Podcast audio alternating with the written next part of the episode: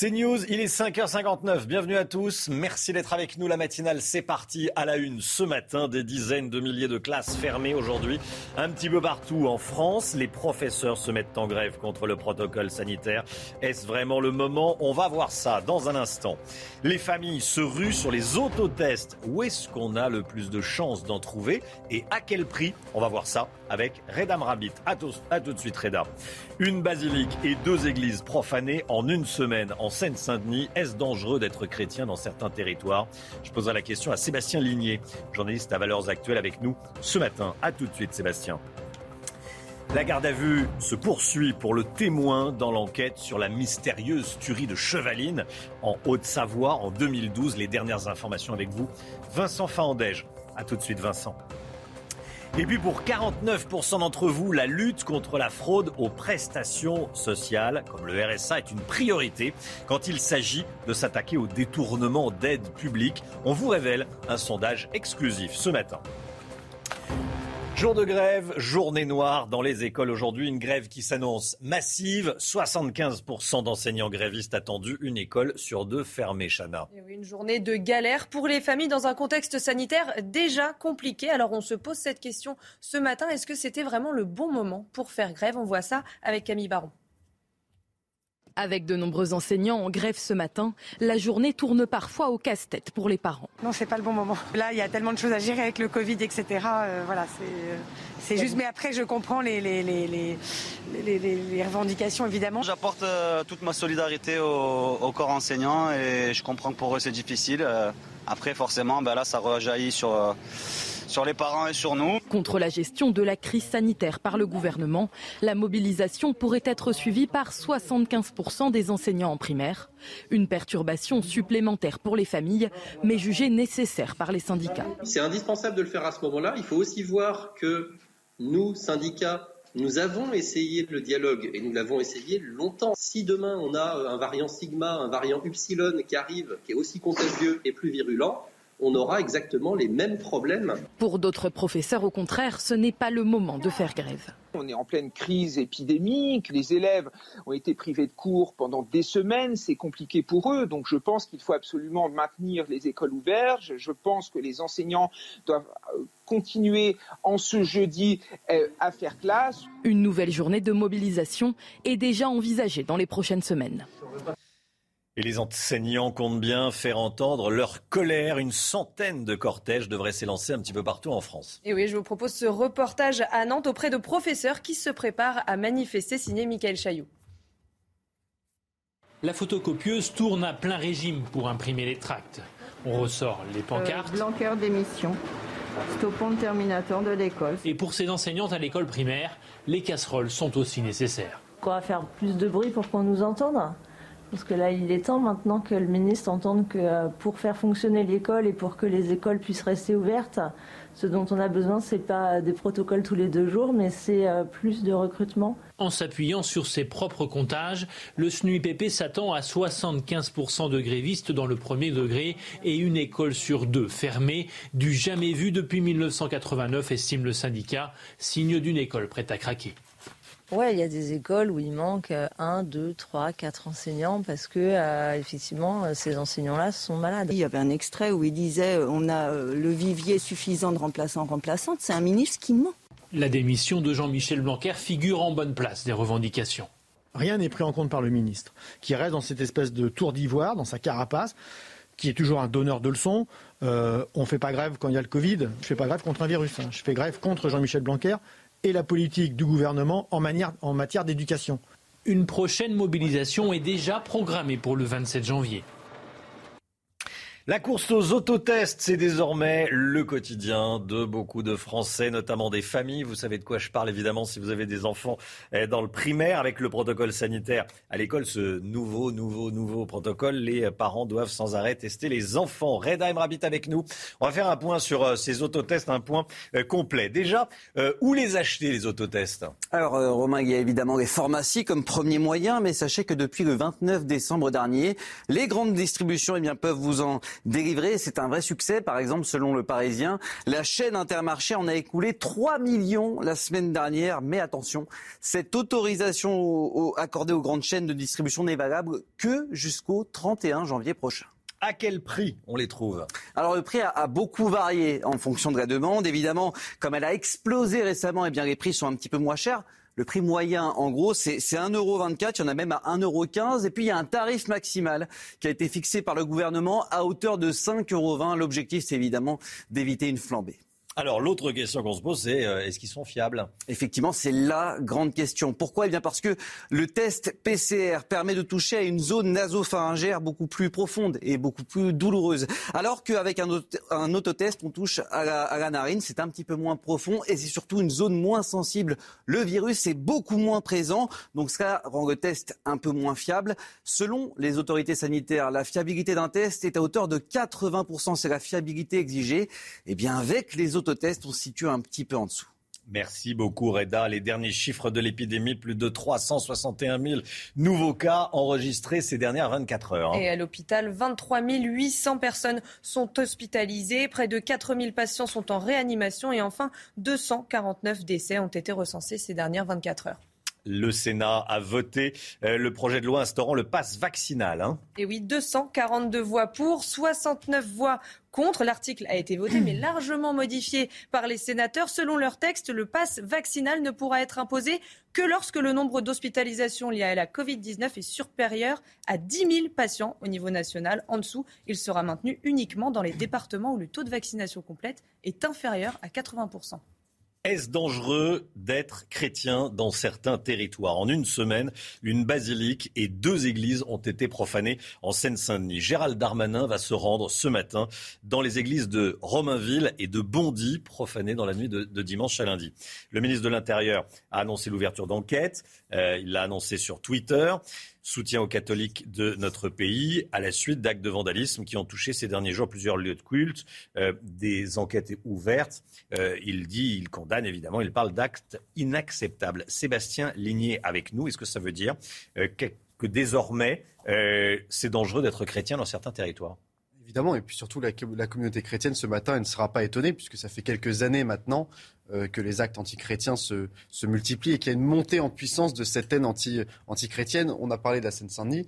Euh, il y a eu aussi dans la région de Poitiers, en l'espace de quelques jours, deux euh, dégradations, dont une où un, enfant Jésus dans une crèche a été décapité. On en est là aujourd'hui. C'est avant tout symbolique, ces dégradations. Et donc, qu'est-ce qu'elle veut dire? Qu'est-ce qu'elle signifie?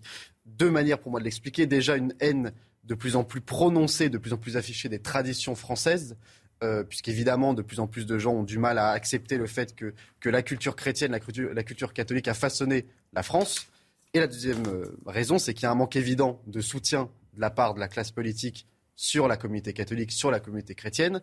Euh, L'indignation à géométrie variable sur ces haines anti, euh, anti-chrétiens, on la voit bien au quotidien. Et donc évidemment, ça participe à ce renoncement et à ce, finalement, si vous voulez, ce reniement de la place importante qu'occupe le, catholicisme en France et dans l'histoire de France. Et on l'a encore vu avec euh, que ce soit euh, toute la polémique autour des mairies écologistes qui ne veulent plus qu'on parle de Noël, même jusqu'au Conseil européen et, euh, à l'Union européenne qui souhaite que, que, Noël soit un petit peu oublié puisque ce ne serait pas assez inclusif. Aujourd'hui, on en est là. C'est, une haine qui est aussi malheureusement alimentée par, par une volonté de détruire toute tradition en France. Sébastien Ligné est avec nous ce matin. Cette histoire ahurissante. À présent, un surveillant de prison a été euh, interpellé à Villepinte. Il travaille à Villepinte, euh, à la maison d'arrêt de, Villepinte. Il avait sur lui 1 kg 600 grammes de cannabis. Le jeune homme, âgé de 25 ans, euh, travaille donc dans, cette prison de Villepinte. Il a été arrêté et une enquête qui a été ouverte, bien sûr. C'est l'une des plus grandes énigmes judiciaires françaises de ces 50 dernières années. La tuerie de Chevaline Quatre personnes avaient été tuées, dont trois d'une même famille en septembre 2012, mmh. en pleine forêt, sur un parking. C'était mystérieux. Euh, hier, et ça l'est toujours, euh, mais Hier, un témoin a été placé en garde à vue. Il avait été déjà entendu, mais mis hors de cause en 2015. Vincent Fandège, quelles sont les dernières informations? Effectivement, cet homme euh, placé en garde à vue hier était à l'époque le principal suspect d'ailleurs du massacre de Chevaline.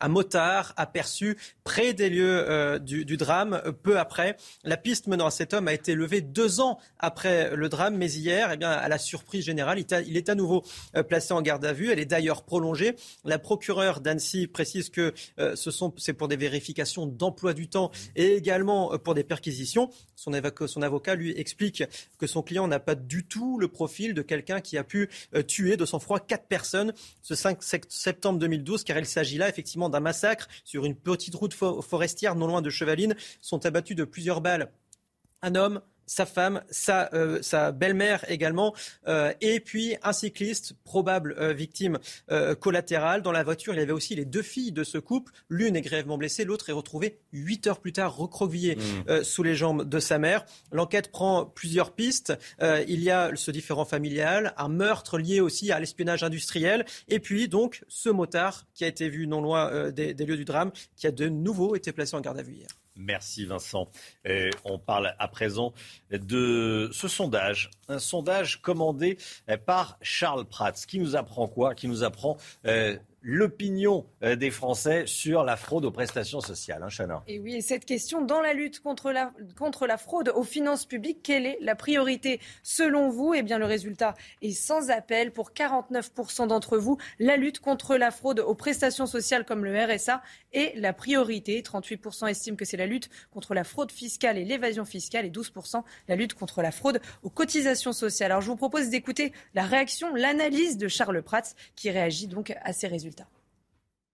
Euh, les Français ont pris conscience que la principale fraude euh, aux finances publiques en France, celle qui finalement nous coûte le plus cher, contrairement à ce qu'on pouvait dire, euh, parce qu'en général les gens disaient c'est la fraude fiscale, mais en réalité non. Pour les Français, et je crois qu'ils l'ont compris, la principale fraude aux finances publiques, c'est la fraude aux prestations sociales. C'est celle contre laquelle en fait on lutte le moins depuis des années, et donc c'est celle sur laquelle il faut remettre la priorité et donc changer la politique, parce que aujourd'hui le problème de la politique actuelle, c'est que la lutte contre la fraude aux prestations sociales, c'est un petit peu le parent pauvre. Et euh, le simple constat qu'il y ait plus de 75 millions d'assurés sociaux pris en charge pour 67 millions d'habitants le démontre. Voilà, Charles Prats sera avec nous à 7h50. Le dernier baromètre des intentions de vote à la présidentielle signé Harris Interactive pour Challenge. Et on va regarder les résultats ensemble. Alors, au premier tour, Emmanuel Macron arrive en tête des intentions de vote avec 25%, suivi de Valérie Pécresse, 16%, Marine Le Pen, 16%, Éric Zemmour, 15%, euh, Jean-Luc Mélenchon, 11%. Vous voyez les résultats s'afficher. Et puis, pour le second tour, dans l'hypothèse Emmanuel Macron, Valérie Pécresse, Emmanuel Macron l'emporte avec 52% des voix contre 48% pour Valérie Pécresse. Dans l'hypothèse Emmanuel Macron, Marine Le Pen, 55% pour Emmanuel Macron, 45% pour Marine Le Pen. Et enfin, dans l'hypothèse Macron-Zemmour, 61% pour Emmanuel Macron et enfin 39% pour Éric Zemmour. Éric Zemmour, qui, comme Marine Le Pen ou encore Jean-Luc Mélenchon, n'a toujours pas ses 500 eh, parrainages. Faut-il changer la règle pour euh, qu'un individu, qu'un citoyen puisse se présenter à la présidentielle? On se pose la question à moins de trois mois euh, du premier tour. La loi de 1976 est largement contestée donc par certains candidats. Valentine Leboeuf et Loïc Tontat. Obtenir 500 signatures pour pouvoir participer à l'élection présidentielle. Pour certains candidats, ce n'est pas une mince affaire. Éric Zemmour, Marine Le Pen ou encore Jean-Luc Mélenchon demandent un assouplissement des règles. Une volonté qui ne fait pas l'unanimité. Je pense quand même que les 500 signatures sont quelque chose de bien parce qu'il faut faire une sélection à un moment ou à un autre. On a beaucoup trop de monde sur le, sur le devant de la scène là. Il ne faut pas baisser, il ne faut pas augmenter, il faut rester à 500. C'est ce qui est fait depuis longtemps, donc euh, on continue. Moins de la moitié des Français estiment qu'il faut modifier la règle des 500 signatures. 500 signatures, c'est beaucoup trop, il faut donner la chance à chacun, il faut baisser ce chiffre. Baisser le chiffre est la principale revendication, mais d'autres solutions sont proposées par les candidats. Rétablir l'anonymat des signatures ou encore la mise en place des parrainages citoyens. Une euh, image, une histoire triste, une jeune femme euh, filmée en train de jeter son bébé euh, dans une benne à ordures. C'est une image qui a fait le tour des, télés aux États-Unis, le tour du, monde. Acte odieux, évidemment, survenu au, Nouveau-Mexique la semaine dernière. La jeune mère a 18 ans. Elle a été filmée, bien sûr, par une caméra de vidéosurveillance. le bébé était vivant. Elle est repartie en voiture. Elle a été inculpée pour tentative de meurtre et maltraitance d'enfant. Le petit garçon a été sauvé par des passants. C'est quand même la principale information. Il est dans un état stable. Il a été pris en charge par les services de l'enfance. Un pas de plus vers un procès pour le prince britannique, le prince Andrew. Hein. Et oui, soupçonné d'avoir agressé sexuellement une américaine de 17 ans en 2001. Il a perdu une bataille. Sa demande de rejet a été refusée par la justice américaine qui a jugé la plainte de cette femme recevable. Il peut encore faire rappel de cette décision. Si tous les recours euh, du prince britannique Andrew échouent, un procès au civil pourrait se tenir entre septembre et décembre 2022 une icône des années 60 nous a quitté hier. Ronnie Spector, leader du groupe Les Ronettes. Euh, c'est elle, l'inoubliable voix. On va entendre, évidemment, du tube Be My Baby. La mythique bande originale, notamment de Dirty Dancing. Ronnie Spector se battait depuis euh, quelques temps contre un cancer. Elle avait 78 ans. L'écho, l'écho à présent avec vous, Eric Dorit Maten. Alerte lancée par la FNAIM. Le marché du logement est en cours d'assèchement, c'est-à-dire ah bah écoutez, vous voulez acheter un appartement, bah, il n'y en a pas de disponible, ça veut dire ça. Hein, c'est le stock qui a vraiment chuté considérablement. Et, en fait, c'est la crise hein, qui est responsable de tout cela, cette envie d'acheter. Alors les chiffres de la FNIM sont, la FNIM, comme on dit, la Fédération nationale des agents immobiliers, les chiffres sont les suivants. Le nombre de logements euh, disponibles, logements anciens, j'entends bien, à vendre, a chuté de 6%. Ça, c'est moyenne nationale pour toute la France. Mais si vous regardez dans le détail, les stations balnéaires en France, moins 10%, et même les appartements dans les stations de ski, vous voyez à peu près la tendance, c'est qu'on cherche à acheter, on cherche à acquérir, et il n'y a euh, pas la matière, il n'y a pas le stock, comme on dit. Alors, il faut mettre un petit moins devant chaque. Hein. C'est moins 6%, moins, ah moins 10%. C'est chute de logement. On doit le faire soi-même, hein, parce que vous l'avez pas fait, vous. non, mais il y a écrit chute quand même. Hein. D'accord, on comprend. Oui, oui, ok. Dur, Romain. Quand même, Je sais qu'on n'est pas toujours bien réveillé, mais bon, on a quand même compris. Vous voulez que je le répète? Alors, euh, c'était vraiment judicieux d'acheter un logement. En tout cas, il y a, il y a, deux ans, trois ans, c'était vraiment. Aujourd'hui, ben, les prix montent, hein, tout ça. C'est pour ça il y a plus de demandes que d'offres. Et puis, tout se vend. On dit toujours que le, le bon placement, c'est l'emplacement. C'est-à-dire que si vous choisissez vraiment un bel endroit, Là, vraiment, ça, monte en flèche. Du coup, à Paris, euh, dans les grandes villes, euh, on a du mal à trouver la matière et les agents immobiliers en souffrent. C'est une répercussion, vous voyez. C'est une répercussion parce que beaucoup d'agents immobiliers, des commerciaux, gagnent leur vie avec un tout petit salaire, mais aussi la commission. Et s'il y a moins de choses à vendre, eh bien, leur salaire euh, diminue, leur revenu diminue.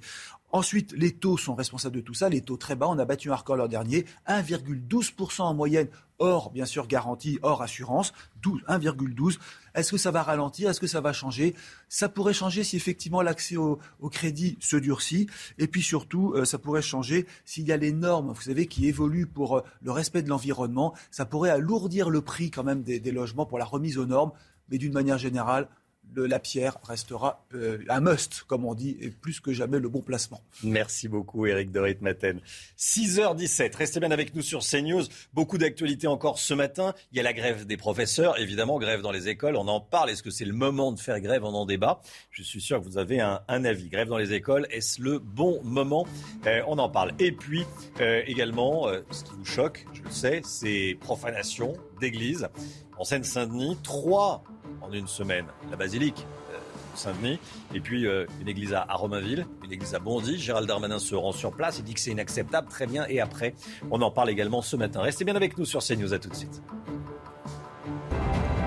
Rendez-vous avec Pascal Pro dans l'heure des pros, du lundi au vendredi de 9h à 10h30. C'est News, il est 6h23, le sport, le tirage au sort a été retardé à l'Open d'Australie. La bonne nouvelle, le public pourra assister au tournoi. Oui, mais la, la capacité d'accueil sera limitée. La jauge est fixée à 50%. Le port du masque sera obligatoire pour les spectateurs. Les règles de distanciation s'imposent à l'intérieur.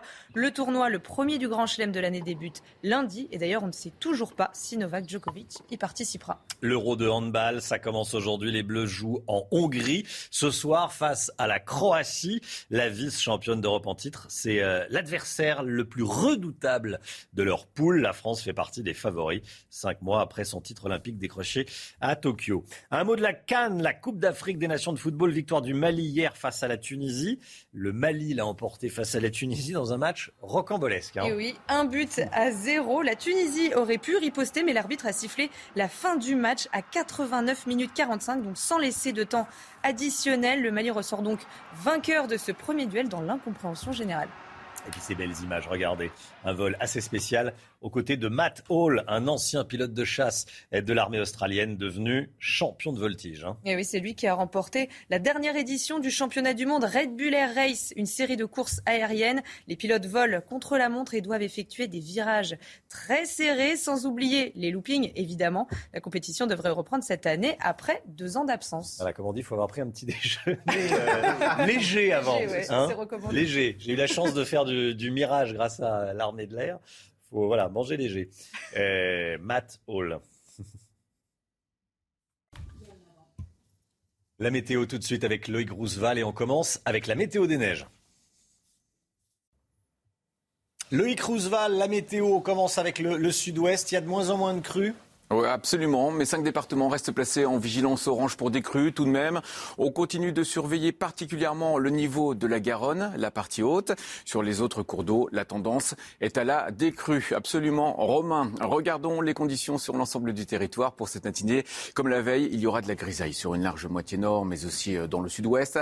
Attention au brouillard givrant, localement. Prudence si vous circulez en voiture. Sinon, un peu de mistral en basse vallée du Rhône, ça va accentuer la sensation de froid puisque les températures seront basses vers la Méditerranée. Et vous voyez ce vent modéré à fort sur les extrémités de l'île de Beauté. En revanche, un magnifique ciel bleu à l'image de la veille sur l'ensemble des massifs dans les stations de ski. Dans l'après-midi, tout ça va se dissiper. Il y aura quelques grisailles parfois tenaces dans la vallée de la Garonne, mais aussi dans le Val-de-Saône en début d'après-midi. Au fil des heures, ça va finir par disparaître. Des nuages plus fréquents, parfois tenaces, effectivement, au nord de la région parisienne, mais aussi sur les Hauts-de-France, partout ailleurs. Un magnifique soleil, un temps froid et sec, comme on les aime en hiver et ce vent encore présent sur la Corse. Des températures matinales bien basses, de fréquentes gelées, toujours, mais des valeurs positives, à l'image de la veille dans l'extrême nord-ouest et dans l'extrême sud-est. 4 degrés à Nice, même température à Brest, mais aussi à Rennes, moins 7 degrés. En revanche, sur une partie du massif central, vers Rodez, au Puy-en-Velay, mais en altitude. Et ces températures l'après-midi qui resteront juste même pour un mois de janvier. Valeurs comprises entre 3 et 15 degrés. On devrait conserver tout de même ces températures au-dessus des 10 degrés sur le pourtour méditerranéen. Les conditions pour le début de la deuxième quinzaine de janvier. Maintenant, toujours un temps calme, anticyclonique. Des nuages plus nombreux sur une large moitié nord, sur les trois quarts du pays. Du soleil au sud, un peu de Mistral et Tramontane. Et pour ce qui est des températures, matin comme après-midi, on restera en dessous des normales de saison. Des températures juste même pour une mi-janvier bientôt romain. C'est News, bienvenue à tous. Merci d'être avec nous. On est le jeudi 13 janvier. Toute l'équipe de la matinale est là. On est avec Chana Lousteau, Sébastien Ligné, journaliste à Valeurs Actuelles, nous accompagne ce matin. Et on est avec Eric de Reitmaten, bien sûr, et tout le reste de l'équipe. À la une ce matin, une basilique et deux églises profanées en une semaine en Seine-Saint-Denis. Est-ce dangereux d'être chrétien dans certains territoires de France? Le ministre de l'Intérieur se rend sur place à Bondy et Romainville. On en parlera également avec le député RN du Gard, Nicolas Maisonnet. Bonjour, monsieur le député et à tout de suite. Des dizaines de milliers de classes fermées aujourd'hui, un peu partout en France. Les profs se mettent en grève contre le protocole sanitaire. Est-ce que c'est vraiment le moment de faire grève? Je vous poserai la question. Sébastien Ligné, journaliste à valeur, donc dans un instant. À tout de suite. Pour 49% d'entre vous, la lutte contre la fraude aux prestations sociales comme le RSA est une priorité quand il s'agit de s'attaquer au détournement d'aide publique. On vous révèle un sondage exclusif ce matin. La garde à vue se poursuit pour le témoin dans l'enquête sur la mystérieuse tuerie de Chevaline. Les dernières informations à suivre, évidemment. Est-ce dangereux d'être chrétien dans certains territoires en une semaine? Une basilique et deux églises ont été profanées en Seine-Saint-Denis. Le ministre de l'Intérieur se rendra ce matin dans les églises de Romainville, puis de Bondy, profanés dans la nuit de dimanche à lundi. Chana. Et le ministre de l'Intérieur qui s'est exprimé sur Twitter soutient aux catholiques de notre pays à la suite d'actes de vandalisme qui ont touché ces derniers jours plusieurs lieux de culte. Des enquêtes ont été ouvertes qui permettront d'identifier les auteurs de ces actes inacceptables. Retour sur ce qu'il s'est passé dans les églises de Romainville et de Bondy avec Camille Baron. C'est l'un des objets les plus sacrés de l'Église. Le tabernacle qui contient les hosties pour la messe a été fracturé par les cambrioleurs. Ils ont aussi dérobé plusieurs vases sacrés et le système de sonorisation dans la sacristie. Les dégâts ont été découverts lundi matin par les prêtres. Ce qui m'a choqué aussi quand j'ai vu la porte de la sacristie, parce que c'est une porte qui était quand même assez bien, bien sécurisée. Mais bon, ils avaient les matériels nécessaires pour faire ça. Je ne m'attendais pas du tout à ça. Je pouvais tout imaginer sauf un cambriolage dans une église. Un choc aussi pour les fidèles. J'étais complètement sidéré. C'est. Moi, j'arrive pas à comprendre qu'il y a des personnes qui font ça. On ne pouvait pas penser que ça pouvait arriver dans un tel, un tel édifice. Hier soir, ils sont venus nombreux assister à une messe de réparation. Toucher à une église, c'est toucher à ce que nous avons de plus sacré. Nécessaire pour purifier l'Église après des actes de profanation. Un discours de pardon pour le prêtre qui n'empêche pas de demander réparation. Pardonner, ce n'est pas abandonner la justice. Autrement dit, ceux qui ont fait du mal, ceux qui ont fait des dégâts, euh, doivent réparer. Deux plaintes ont été déposées par le diocèse pour cette église et celle de Bondy également vandalisée. Des enquêtes ont été ouvertes et le ministre de l'Intérieur est attendu sur place ce matin. Et on en parlera dans un instant avec le député RN du Gard, Nicolas Maisonnet. Bonjour, rebonjour monsieur le député et à tout de suite. Jour de grève aujourd'hui dans les écoles. Certains d'entre vous ne pourront peut-être pas garder les enfants. Sachez qu'à l'école primaire, en cas de grève du professeur, votre enfant peut quand même être accueilli gratuitement pendant le temps de la classe, en tout cas, Chana. Hein. Et oui, ils peuvent être accueillis à l'école ou encore dans un gymnase ou dans un centre de loisirs. Mais vu l'ampleur du mouvement de grève aujourd'hui, de nombreuses communes ne pourront pas assurer ce service minimum. Reportage dans les Bouches du Rhône, signé Stéphanie Rouquier. C'est un jeudi noir dans les écoles de bouc Les huit classes de ce groupe scolaire sont fermées aujourd'hui. Tous les professeurs sont en grève. Plus de 200 écoliers se retrouvent donc sans cours et sans service minimum d'accueil. Nous ne pouvons pas assumer le service minimum pour la bonne et simple raison, c'est qu'on n'a pas les agents. Nous avons des agents qui sont soit malades eux-mêmes depuis, depuis quelque temps, donc on a des remplaçants, tout ça c'est prévu, soit des agents qui ont attrapé le Covid, euh, soit aussi des agents qui sont cas contact. À 6 km de là, la commune de Gardanne fait face à la même situation. C'est inédit pour en ce qui concerne notre mandature. Ceci est inédit. Il est sûr que les parents vont, beaucoup de parents vont, vont être pénalisés de ce fait, mais nous ne pourrons pas faire autrement. Partout en France, face à un contexte sanitaire difficile, de nombreux parents ont donc dû s'adapter. Alors les enseignants euh, comptent bien faire entendre leur colère. Une centaine de cortèges devraient s'élancer un peu partout en France. À Nantes, ils se préparent à rejoindre le mouvement. Vous les voyez ici euh, se préparer, préparer les banderoles notamment. Écoutez ces témoignages au micro de Michael Chailloux.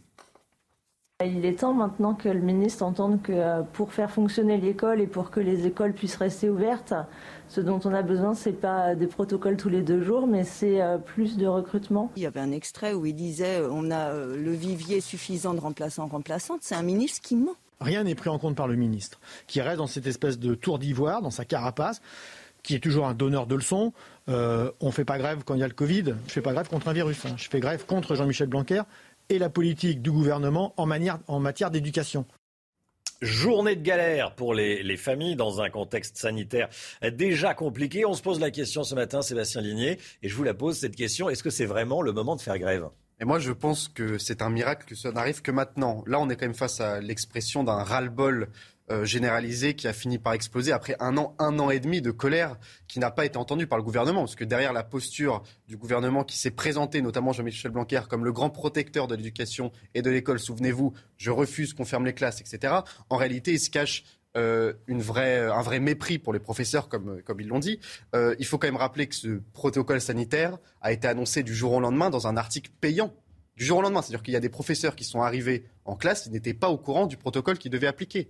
Ça fait six mois que de nombreux professeurs, et pas forcément des professeurs syndiqués, pas des professeurs politisés, mais ça fait six mois que vous avez de nombreux professeurs qui critiquent le fait que le port du masque pendant huit heures par jour chez des enfants dans les cours de récréation, dans les classes. Ça ne sert à rien et c'est contre-productif, parfois même pour apprendre les fondamentaux de la langue française. Ça fait six mois, un an que de nombreux professeurs critiquent la politique de test qui est insensée, puisque les scientifiques le disent, surtout avec l'Omicron. C'est impossible de contrôler ce virus, surtout chez les enfants, puisque le masque, ils le portent pas bien, ils sont plus facilement euh, sujets à transmettre le virus. Donc ça fait des années, ça, fait, ça va faire un an qu'ils critiquent cette politique, ça fait un an qu'on les écoute pas. Donc à la fin, j'aurais dit, on, on récolte ce qu'on sème.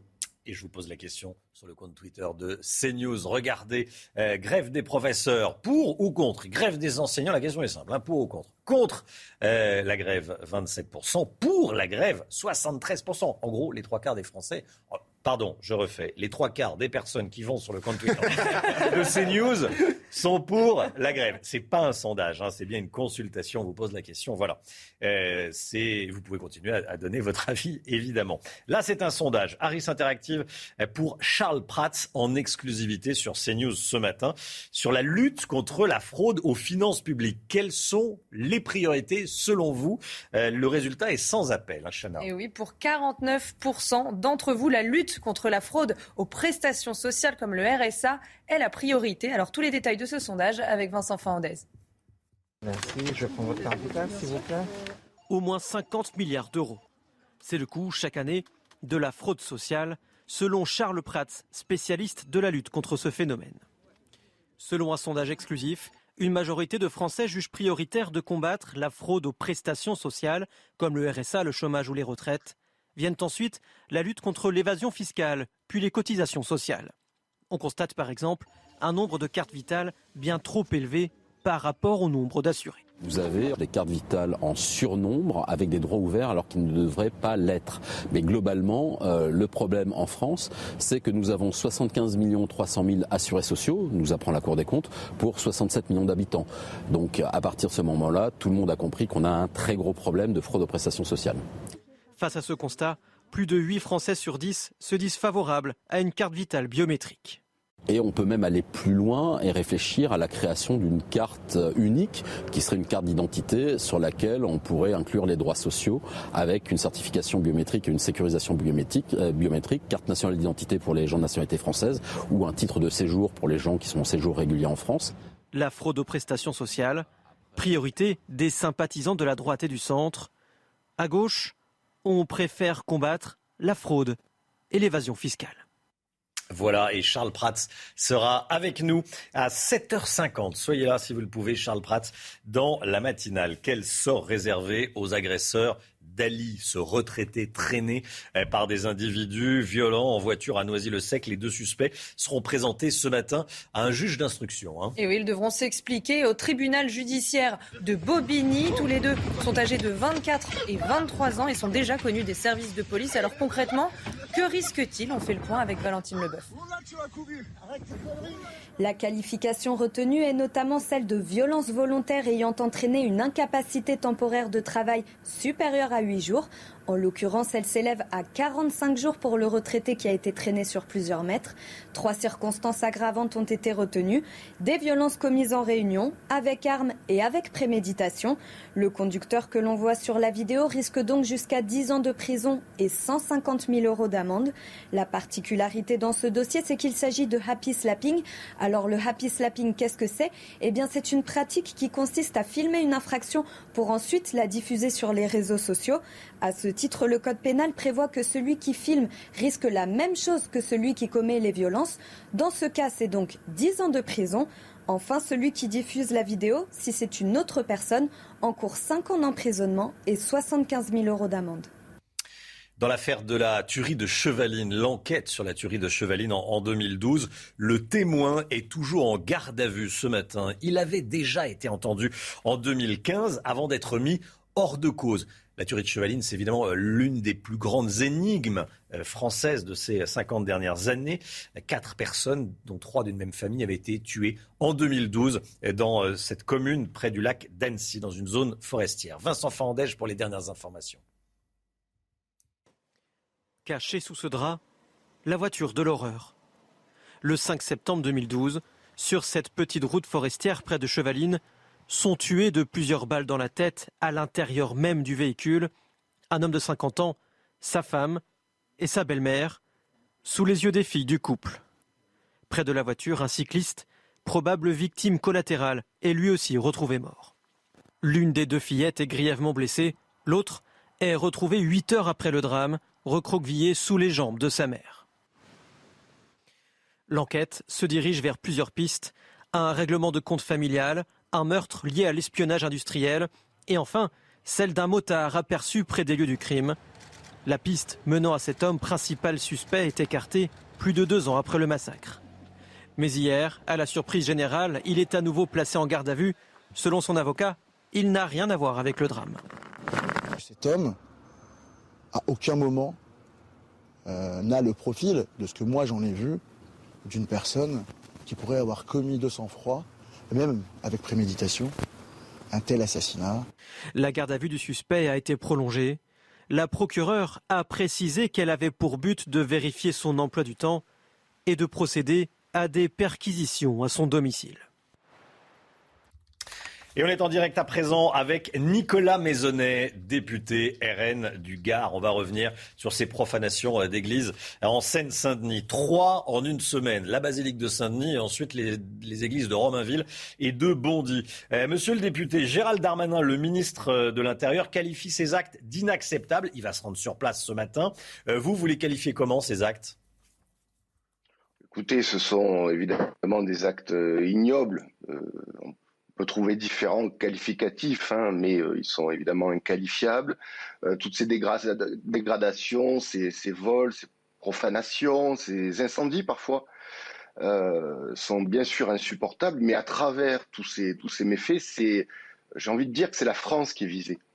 Et là, on a, quelque part, on a deux, grilles de, lecture. Soit on considère chaque acte de façon isolée, individuelle. Ça, c'est la grille de lecture du gouvernement. C'est la façon dont ils analysent les choses euh, systématiquement. Et ça ne permet pas, si vous voulez, de dégager des, conclusions. Et, donc là, c'est aux enquêteurs, à la justice de, faire le travail. Soit euh, on analyse le, phénomène de façon globale en, trouvant, si vous voulez, des dénominateurs communs à, chacun de, ces méfaits. On comprend là que c'est la France qui est attaquée euh, la France qui est attaquée dans son identité, dans, sa culture, dans ses, dans ses racines chrétiennes. Il faut dire qu'il y a quand même aujourd'hui, dans un silence assourdissant en France, environ euh, entre 1400 et 1500 euh, méfaits à l'endroit des, lieux de culte catholiques par an, ce qui est, ce qui est, énorme. Et il faut y inclure, bien sûr, euh, les actes terroristes. Je pense euh,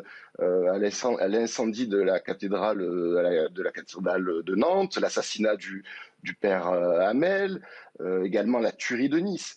tout cela, évidemment, sont des attaques en règle contre la France.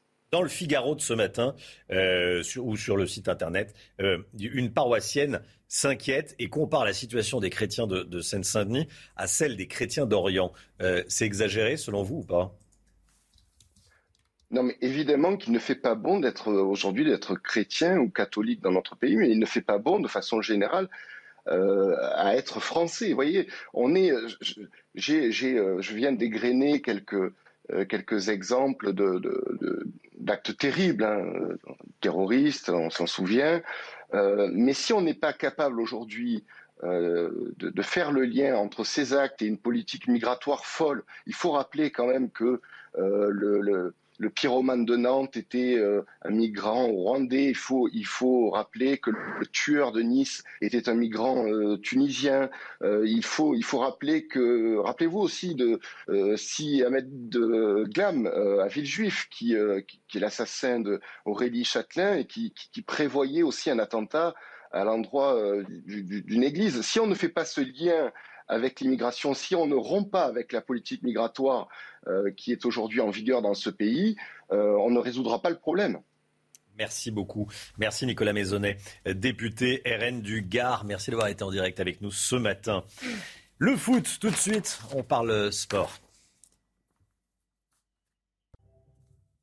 L'Open d'Australie, les dernières informations, euh, c'est le feuilleton de Djokovic qui se poursuit, Chana. Et oui, le tirage au sort a été euh, retardé, mais bonne nouvelle, le public pourra assister au tournoi, mais la capacité d'accueil sera limitée. La jauge est fixée à 50%, le port du masque sera obligatoire pour les spectateurs, les règles de distanciation s'imposent à l'intérieur. Le tournoi, le premier du Grand Chelem de l'année, débute lundi et on ne sait toujours pas si Novak Djokovic y participera. Et puis un match rocambolesque, euh, à la Cannes, la Coupe d'Afrique des Nations de football. Victoire du Mali face à la Tunisie. Bon, voilà pour le score, un but à zéro. Il a été arrêté deux fois par erreur par le euh, par, le par l'arbitre, Chana. Exactement. Deux fois par erreur. Racontez-nous.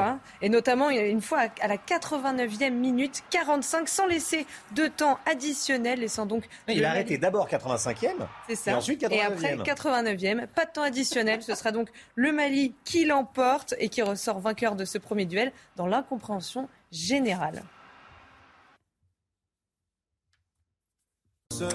L'instant musique, réveille en musique ce matin avec euh, celui dont on parle beaucoup depuis quelques temps, Stromae. Son dernier clip vient de sortir. On vous a déjà fait écouter la, chanson, mais là son dernier, le clip vient de sortir. Ça s'appelle L'Enfer. Près de 2 millions de vues en à peine, en à peine 12 heures. On regarde. Du coup, j'ai parfois eu des pensées j'en suis peu fier. Parfois que c'est la seule manière de les faire taire. Ces pensées qui nous font vivre un enfer. Ces pensées qui nous font vivre un enfer.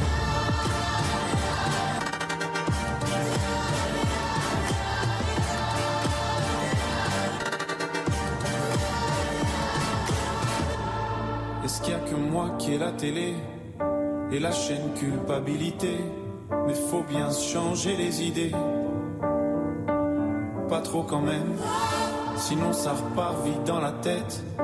Et c'est trop tard pour que ça s'arrête. C'est là que j'aimerais tout oublier. Du coup.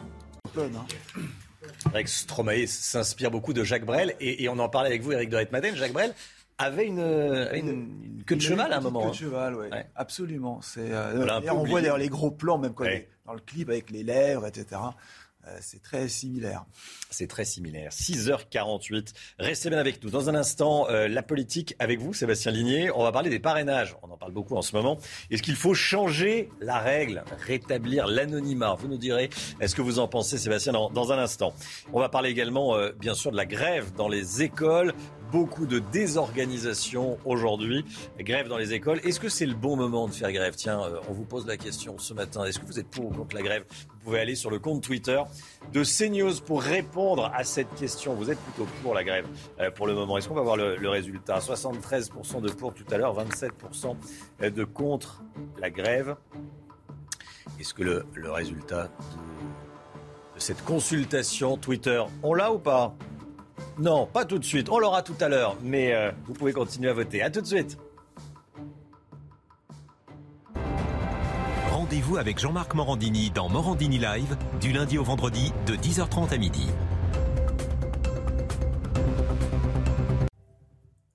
C'est News, il est 6h54. Bienvenue à tous. La politique de Jean-Luc Mélenchon à Marine Le Pen en passant par Éric Zemmour. Les candidats critiquent ouvertement le système des 500 signatures, des 500 parrainages requis pour participer à l'élection présidentielle. Sébastien Ligné. Eh, bonjour. Sébastien, rebonjour. Bonjour. Eh, journaliste à Valeurs Actuelles. Est-ce qu'il existe un risque de voir le scrutin se passer euh, de plusieurs de ces principaux candidats euh, potentiels, de ces principales attractions, entre guillemets? Bah, en tout cas, on croit les déclarations des uns des autres, on serait proche d'une situation apocalyptique. Euh, Jean-Luc Mélenchon assure avoir du mal à, passer le cap des 400 promesses de parrainage. Du côté de Marine Le Pen, on serait autour des 350. Donc à deux mois de la date limite pour envoyer cette liste de parrainage au Conseil constitutionnel, donc euh, mi-mars, euh, ces deux habitués des scrutins, ben, finalement appellent à une modification des modalités sous peine d'éviter un fiasco démocratique. Alors comment en est-on arrivé à une telle situation Aussi bien Le Pen que Mélenchon avaient pourtant bien réussi à obtenir leur parrainage en 2017. Hein? Bah, ce qui change tout, selon eux, évidemment, mmh. c'est la fin de l'anonymat de ces promesses de signature. Donc, c'est une décision qui a été actée en 2016, mais qui, pour la première fois, est, mise en place pour une, une, élection présidentielle. Et donc, vous comprenez bien que cette mesure touche surtout euh, au portefeuille, on va dire, des candidats jugés comme extrêmes par le système, puisque les élus, et en particulier les maires, se doivent désormais d'obéir à des consignes de vote des, partis très strictes. Donc on le voit en ce moment avec les communistes vis-à-vis de Jean-Luc Mélenchon, donc ils ont interdiction de parrainer Jean-Luc Mélenchon, contrairement en 2017, et donc sous peine d'être exclus. Mmh. Et donc les élus aussi, surtout les maires, ils craignent des répercussions plus au niveau local de la part de leurs électeurs d'un premier, premier point, et ce qui, qui estiment un petit peu dans une logique presque clanique que leur maire doit voter pour quelqu'un qui, qui est de leur propre camp, et puis aussi quelque chose dont on ne parle pas souvent, de la part des conseils régionaux ou départementaux qui exercent de réelles pressions sur ces maires euh, qui auraient la mauvaise idée de parrainer euh, le mauvais candidat. Bon, pour résoudre cette situation, est-ce qu'il faut, selon vous, revenir à un système de parrainage anonyme? En tout cas, le, le vrai problème, c'est que cette décision, elle ne se justifie en rien. C'est que sous couvert de plus de transparence, qui est un mot valise qui ne veut absolument rien dire, euh, le système a créé finalement un bouclier d'autoprotection. C'est-à-dire que les partis historiques s'assurent les, trois quarts de la galette, pour reprendre un terme approprié en ce moment, et en prenant bien le soin d'écraser toute hypothèse de candidature anti-système, populiste, de la société civile, qui finalement est le symbole d'une démocratie plus représentative. Et donc, peu importe la légitimité de, ces différents représentants des corps historiques, mmh. puisque comment on peut vraiment considérer légitime une élection qui verrait euh, Anne Hidalgo euh, être candidate alors que des, gens qui sont donnés aux portes du second tour ne le seraient pas à cause des parrainages. Alors justement, comment justifier le fait que Christiane Taubira puisse déjà en théorie se présenter, elle aurait déjà les 500 promesses de, de parrainage, de signature, alors qu'elle ne s'est même pas encore officiellement déclarée candidate ce qui est intéressant, c'est que le gouvernement n'essaie même pas de justifier une telle mesure. Euh, à l'image du quinquennat, la Macronie est en train de balayer d'un revers de la main toute, euh, toute remise en cause des forces établies. Euh, difficile, sérieusement, de, prendre Gérald Darmanin au, sérieux quand ce dernier assure il y a quelques jours qu'on ne change pas les règles avant le début du match. C'est pourtant exactement ce qu'ils ont, mmh. ont, fait avec les meetings et les grands, les grands rassemblements publics qui sont donc quasiment interdit finalement avec la situation sanitaire à trois mois d'une élection présidentielle. Si vous voulez, les règles, c'est comme tout dans la vie, ça peut être changé à tout moment. Il faut juste en avoir un petit peu la volonté. Merci beaucoup Sébastien Ligné, vous restez avec nous bien sûr. Soyez là à 8h15, Laurence Ferrari recevra Jordan Bardella, le président du Rassemblement national. Jordan Bardella, interrogé, interviewé euh, par Laurence Ferrari, 8h15 dans la matinale. Le temps tout de suite avec Loïc Roosevelt. Loïc, encore des crues dans le sud-ouest. Hein. Oui, depuis les 6 heures du matin, cinq départements du sud-ouest sont maintenus en vigilance orange pour des crues. On continue de surveiller le niveau de la Garonne.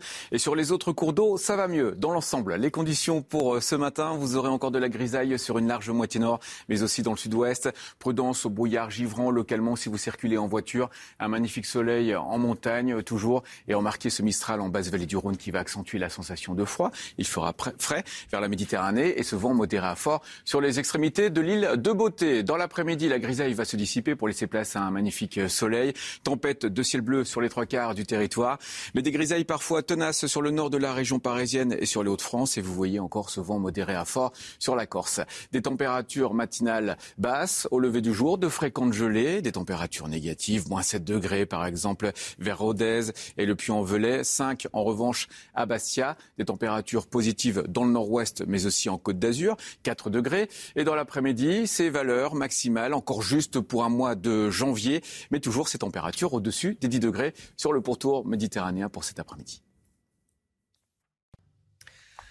C'est News, il est 7h pile, bienvenue à tous. Merci beaucoup d'être avec nous en ce jeudi 13 janvier, journée compliquée euh, pour euh, les familles. Beaucoup d'écoles fermées aujourd'hui à cause de la grève des professeurs. On va voir comment vous vous organisez. Puis on verra également si c'est le bon moment euh, pour faire grève. On en parle avec vous, Aurélie Taquilin, bonjour. Vous êtes conseillère régionale La République En Marche d'Île-de-France et avec vous Guillaume Perrault, bonjour. Vous êtes rédacteur en chef du Figaro Vox. On se retrouve dans quelques instants, tous les deux. Jour de grève donc dans les écoles, 75% d'enseignants grévistes, une école sur deux fermée aujourd'hui, Chana. oui, journée de galère en prévision pour les familles dans un contexte sanitaire déjà très compliqué. Alors on se pose cette question ce matin, est-ce que c'était vraiment le bon moment de faire grève? On voit ça avec Camille Baron. Avec de nombreux enseignants en grève ce matin, la journée tourne parfois au casse-tête pour les parents. Non, c'est pas le bon moment. Là, il y a tellement de choses à gérer avec le Covid, etc. Euh, voilà, c'est juste. Mais après, je comprends les, les, les, les revendications, évidemment. J'apporte euh, toute ma solidarité au, corps enseignant et je comprends que pour eux, c'est difficile. Euh, Après, forcément, ben là, ça rejaillit sur, euh, sur les parents et sur nous. Contre la gestion de la crise sanitaire par le gouvernement, la mobilisation pourrait être suivie par 75% des enseignants en primaire.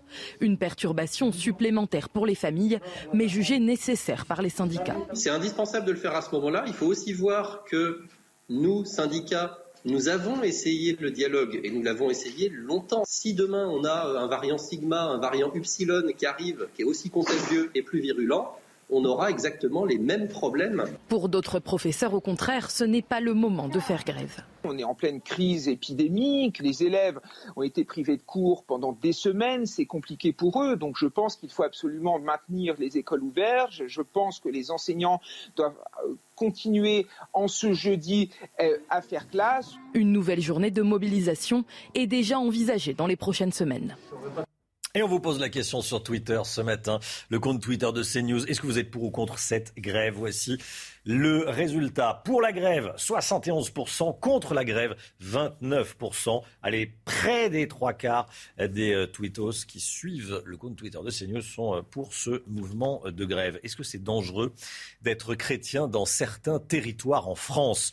En une semaine, une basilique et deux églises ont été profanées en Seine-Saint-Denis. Gérald Darmanin, le ministre de l'Intérieur, va se rendre ce matin dans les églises de Romainville et de Bondy. Vous voyez ici des images de, de Romainville euh, donc dans la nuit de dimanche à lundi. Vitraux cassés, sacristie euh, dépouillée. C'est pas tout, hein, Chana. Et oui, également des vols d'objets liturgiques et d'argent. Une messe de réparation a eu lieu hier soir dans l'église de Romainville. Je vous propose d'écouter le témoignage de paroissiens sur place. Ils sont évidemment très choqués. Euh, ben, je trouve ça abject. Ouais, je trouve ça honteux. Oui, c'est honteux. Euh, c'est des gens qui n'ont pas de respect, en fait. Pour, ils n'ont respect pour rien, pas pour les lieux de culte, pas pour les lieux sacrés, pas pour les objets sacrés. Pour, euh, non, c'est n'ai pas des mots pour qualifier en fait ces genres d'actes. Bon, c'est terrible de voir un tel désastre quand on pénètre dans une, dans une église. Pas penser que ça pouvait arriver dans un tel, un tel édifice. La profanation d'une église, c'est toujours euh, un événement euh, auquel on ne s'attend pas et c'est un acte qui choque, qui attriste. Et euh, face à ça, la prière est importante, la venue de l'évêque est réconfortante.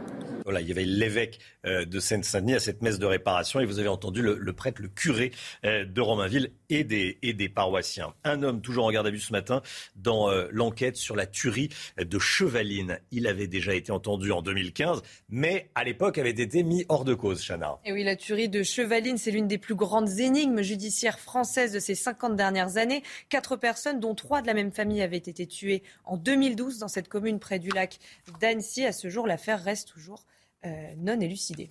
On vous révèle ce sondage Harris Interactif pour Charles Prats en exclusivité euh, sur CNews ce matin. Dans la lutte contre la fraude aux finances publiques, quelle est la priorité selon vous? Résultat sans appel pour 49% d'entre vous, la lutte contre la fraude aux prestations sociales, vous allez le voir, comme le RSA par exemple, est la priorité. Allez, un Français sur deux euh, pour un Français sur deux. Quand on lutte contre la fraude aux finances publiques, il faut s'attaquer aux prestations sociales. On y reviendra en détail avec Charles Prats, qui est orateur national à la riposte de Valérie Pécresse, qui est également magistrat et qui sera en direct dans la, matinale à 7h50 ce matin. Soyez là si vous le pouvez.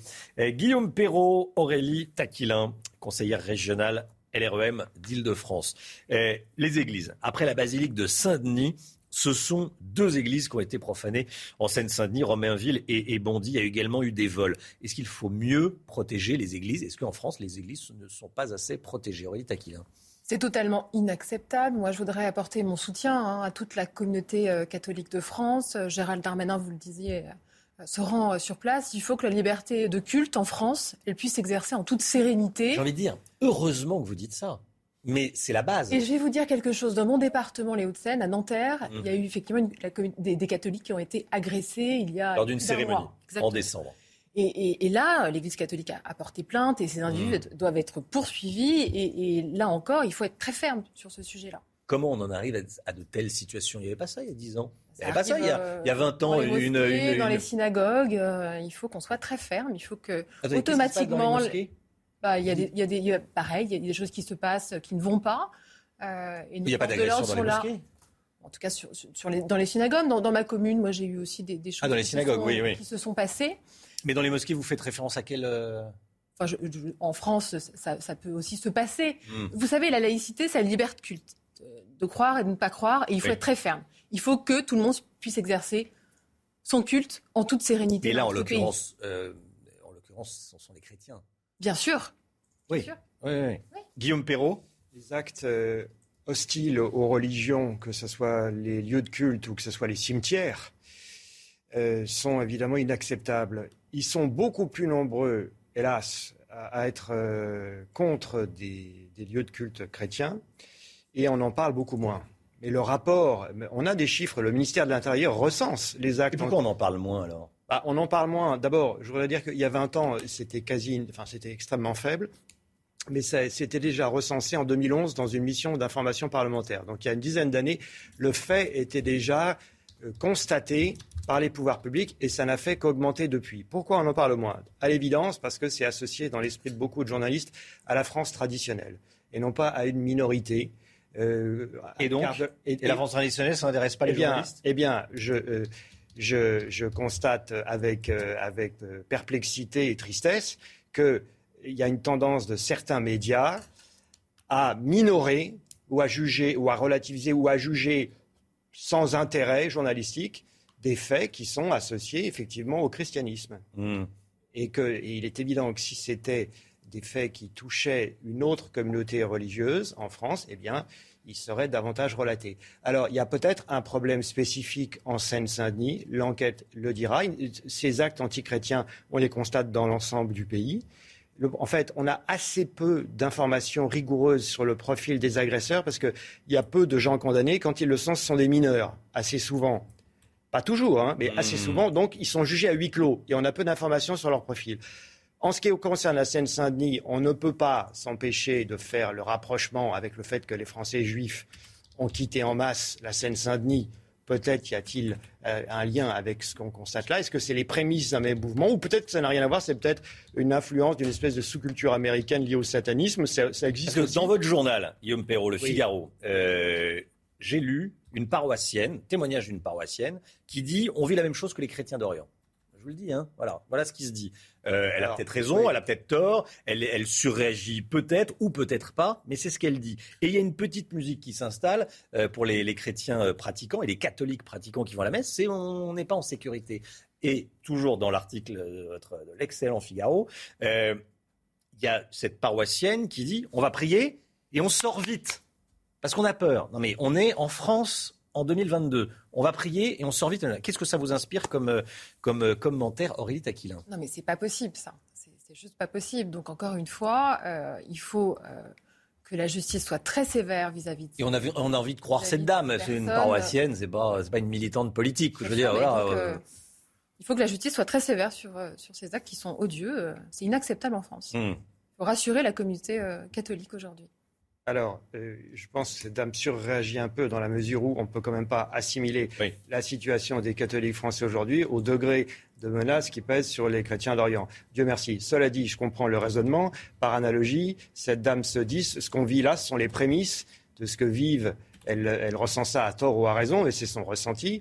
Elle a le droit d'avoir ce ressenti. Selon elle, ce sont les prémices de ce que vivent aujourd'hui euh, les chrétiens d'Orient. Évidemment, c'est une inquiétude que partagent certains Français sur ces questions. Qu'est-ce qu'on peut faire pour régler ce problème? Que peut faire Darmanin? Gérald Darmanin, le ministre de l'Intérieur, Madame euh, la conseillère régionale LREM d'Île-de-France Ça porte-parole, mais en tout cas, il se rend sur place. Euh, il, a il, a eu des propos très fermes hein, euh, à Nanterre. il faut que voilà, la justice soit rendue et que ces individus soient poursuivis. Fermeté dans les, Dans les commentaires. Et soutien à la communauté catholique. Hmm. Je dirais égalité de traitement déjà. Mais ça, euh, égalité de traitement non seulement pénale, mais aussi médiatique. Et ça, ça ne relève pas du ministre de l'Intérieur. Il faut en parler, voilà. Il faut ça ne relève pas du ministre de l'Intérieur. Il y a une mission d'information actuellement qui travaille sur ces questions. Elle a le mérite d'exister. On attend avec intérêt son rapport. Et surtout, on attend le maximum d'informations sur le profil de ces agresseurs quand ils seront condamnés pour en savoir un peu plus. Sébastien Ligné, vous vouliez réagir? Oui, non, je veux dire, c'est facile de s'indigner après coup. C'est facile d'exprimer son soutien, mais vous l'avez dit, qu'est-ce qu'on fait? Qu'est-ce qu'on fait concrètement? Vous C'est ça qui m'intéresse, moi. Ce que vous l'avez dit. S'indigner, dire que c'est inacceptable. Bah oui, heureusement que le ministre de l'Intérieur dit que c'est inacceptable. Le, contraire serait quand même. Le témoignage de la paroissienne, il, il est, très révélateur. C'est-à-dire qu'on a accepté ce statu quo où finalement l'idée qu'il soit nécessaire d'avoir des forces de police pour célébrer une messe. Aujourd'hui, on l'a accepté, ça. Je dis on, au sens général. Pâques, Noël, il euh, y a des gendarmes en armes avec des mitraillettes à la sortie des églises. On accepté. On trouve pas les grandes églises, hein, euh, au fin fond de la campagne. On trouve hein. ça normal. On dit que finalement, c'est euh, la protection, c'est le plan Vigipirate, etc. Enfin, c'est pas normal mm. qu'aujourd'hui, il, faille des, soldats armés pour faire une messe. C'est pas normal.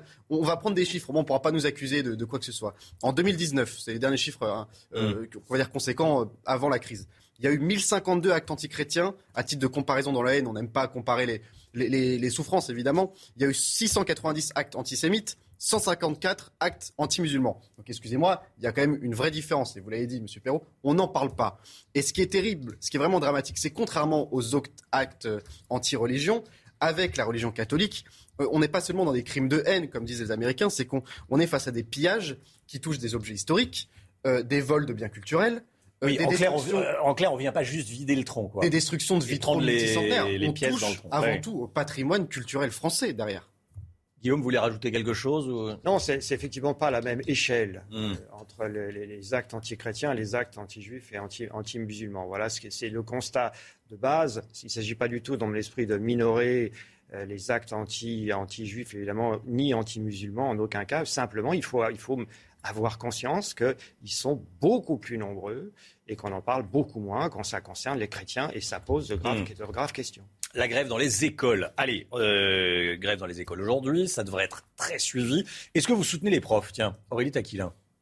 Qu'est-ce que vous dites Moi, je regrette que certains syndicats d'enseignants, euh, dans cette grève, fassent un peu de politique politicienne. Ah. Je trouve que Jean-Michel Blanquer, euh, il a fait ce qu'il a pu dans cette crise inédite. Et puis, ce protocole, c'est pas le choix de la facilité. Hein. C'est le choix de maintenir nos écoles ouvertes. Le protocole n'était pas satisfaisant, nous l'avons adapté. Le gouvernement y fait face. Hein. Il s'adapte en fonction de la réalité de l'épidémie pour maintenir nos écoles ouvertes. Et quand on voit qu'on a 300 000 cas euh, par jour aujourd'hui, il y a 2% des classes qui sont fermées. Mmh. Après, moi, je me suis rendue dans les écoles de ma commune, à Courbevoie. J'ai vu la, la, nervosité, la fatigue des parents, des enseignants. Et donc, là encore, nous avons écouté, on a ajusté, on a trouvé un équilibre. Et, le ministre de l'Éducation nationale est en, est en contact euh, permanent, en dialogue permanent avec les enseignants. Guillaume Perrault, euh, il se fait pas un peu lâcher en rase campagne par Castex et Macron? Jean Castex, euh, Jean Castex, le Premier ministre, et Emmanuel Macron, le Président de la République. C'est vrai, Jean-Michel Blanquer, tout le monde le trouvait formidable. Et grâce à lui, les, classes sont restées ouvertes. Et heureusement qu'elles restent ouvertes parce que euh, les enfants doivent aller à l'école et accessoirement, les parents euh, doivent pouvoir les laisser et pouvoir travailler. Et tout d'un coup, là, euh, oui, effectivement, c'est compliqué. Bah oui, c'est compliqué le protocole sanitaire, c'est compliqué. Mais euh, tout d'un coup, là, les parents, euh, visiblement, trouvent que c'est la pagaille. Les profs, en tout cas certains syndicats, jettent de l'huile sur le feu. Et le pauvre Blanquer peut être la victime collatérale. Qu'est-ce que vous en dites? Blanquer n'est pas le décisionnaire, en dernier ressort, des, mesures qui sont sanitaires, qui sont... Hmm qui sont appliquées à l'école. Il, euh, il n'a voix que purement consultative. C'est le ministère de la Santé, le Premier ministre et le Président qui décident. Lui, et une partie de la colère des syndicats vient de ce qu'ils sont habitués à co-gérer le ministère. Et là, on est dans une situation tellement exceptionnelle qu'ils subissent des décisions qui désapprouve. C'est tout à fait historique. J'aimerais que ça soit sur d'autres sujets, à vrai dire, que sur, euh, que sur la crise sanitaire. Donc ça explique aussi pourquoi ils font grève aujourd'hui. Alors, je comprends l'exaspération des professeurs qui vivent ce cafarnaum au quotidien, mais je ne peux pas approuver les grévistes. Hmm. Ça va encore rajouter de la pagaille à la pagaille.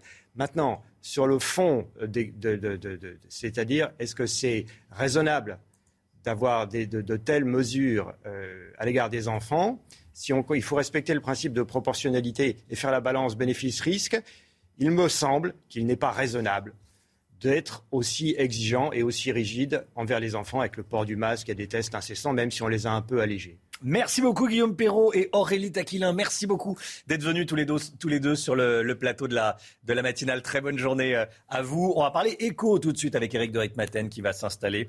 Euh, l'économie. On va parler immobilier. Tiens, ça intéresse toujours tout le monde. L'immobilier. Alerte lancée par la FNAIM. Le marché du logement est en cours d'assèchement. Eric, il y a de moins en moins, en clair, de, maisons et d'appartements à vendre. Hein. Exactement. Le stock baisse, comme on dit dans le métier. On veut acheter, mais on ne trouve pas ou pas ce que l'on voudrait. Alors, les chiffres sont là. Fédération nationale des agents immobiliers, moins 6%. Ça, c'est pour toute la France. Le stock qui a baissé en l'espace d'un an. Ça touche aussi les résidences secondaires.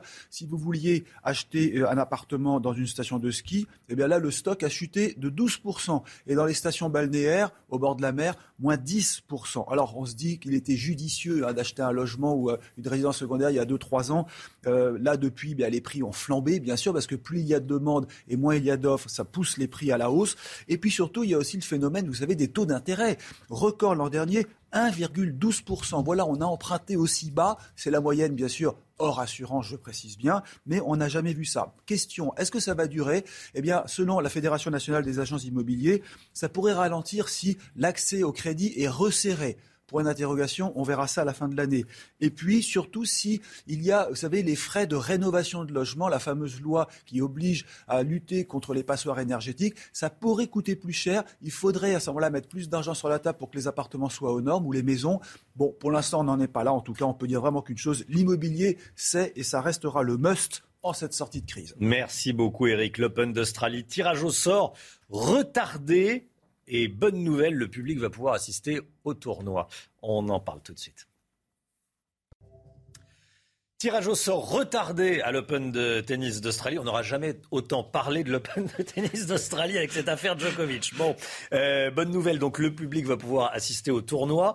Capacité d'accueil limitée, jauge fixée à 50% cependant, Chana. Et oui, Romain, ce n'est pas la seule règle. Le port du masque sera obligatoire pour les spectateurs. Les règles de distanciation s'imposent à l'intérieur. Le tournoi, le premier du Grand Chelem de l'année, débute lundi et on ne sait toujours pas donc si Novak Djokovic y participera. Allez, on part à présent faire de la voltige, un vol un peu spécial. Regardez aux côtés de Matt Hall, un ancien pilote de chasse de l'armée australienne devenu champion de voltige. C'est toujours aussi impressionnant. Hein. C'est lui qui a remporté la, dernière édition du championnat du monde Red Bull Air Race, une série de courses aériennes.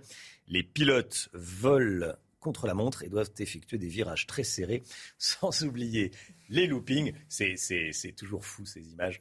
Euh, la compétition devrait reprendre cette année après deux ans d'absence. On voulait vous montrer ces images. C'est News, il est 7h18. Restez bien avec nous. Beaucoup d'actualités ce matin. Bon courage si vous avez des enfants et que vous devez les, les garder euh, à la maison. Grève des profs qui va être très suivie euh, aujourd'hui. Pierre Chasseret avec nous. Bonjour Pierre. Bonjour Romain. Délégué général de 40 millions d'automobilistes. On parle ce matin des ronds-points. La moitié des ronds-points dans le monde est en France. La moitié des ronds-points dans le monde c'est en France. Voilà, ça fait, sourire. Hein. On est les champions du monde. Champions du monde des ronds-points. On en parle dans un instant avec vous, Pierre. Restez bien avec nous sur CNews. À tout de suite. Rendez-vous avec Pascal Pro dans l'heure des pros. Du lundi au vendredi, de 9h à 10h30. C'est News, il est 7h24. On va parler des ronds-points. On le disait il y a quelques instants, juste avant la petite pub. Euh, on est les champions du monde des ronds-points. La moitié des ronds-points dans le monde sont en France, Pierre Chasseret. Hein. À la base, c'était une bonne idée. C'était un système importé d'Angleterre pour fluidifier le trafic, pour permettre aux automobilistes de ne pas s'arrêter. Ça partait d'un bon sentiment pour casser ces arrêts systématiques au feu rouge. Donc ça a été importé à Nantes. Et vous savez, en France, quand on aime, on ne compte pas. Nantes a beaucoup aimé, vraiment beaucoup. Ce qui fait qu'il y a aujourd'hui 1100 ronds-points dans la ville de Nantes. 3000 en Loire-Atlantique. Attendez, 1100 ronds-points dans la ville de Nantes. 70 000 en France, 3000 en Loire-Atlantique, dont 1000, euh, plus de 1000 à Nantes. C'est ça. Donc c'est la ville ambassadrice. Alors je vous propose de partir en balade, vous et moi. Allez. Je vais vous présenter un petit peu. Et tous les téléspectateurs évidemment, et euh, Chana, et Jérôme Béglé, et Sébastien Ligné. Allez, on y va. Connaissez-vous Romain le double rond-point? Euh...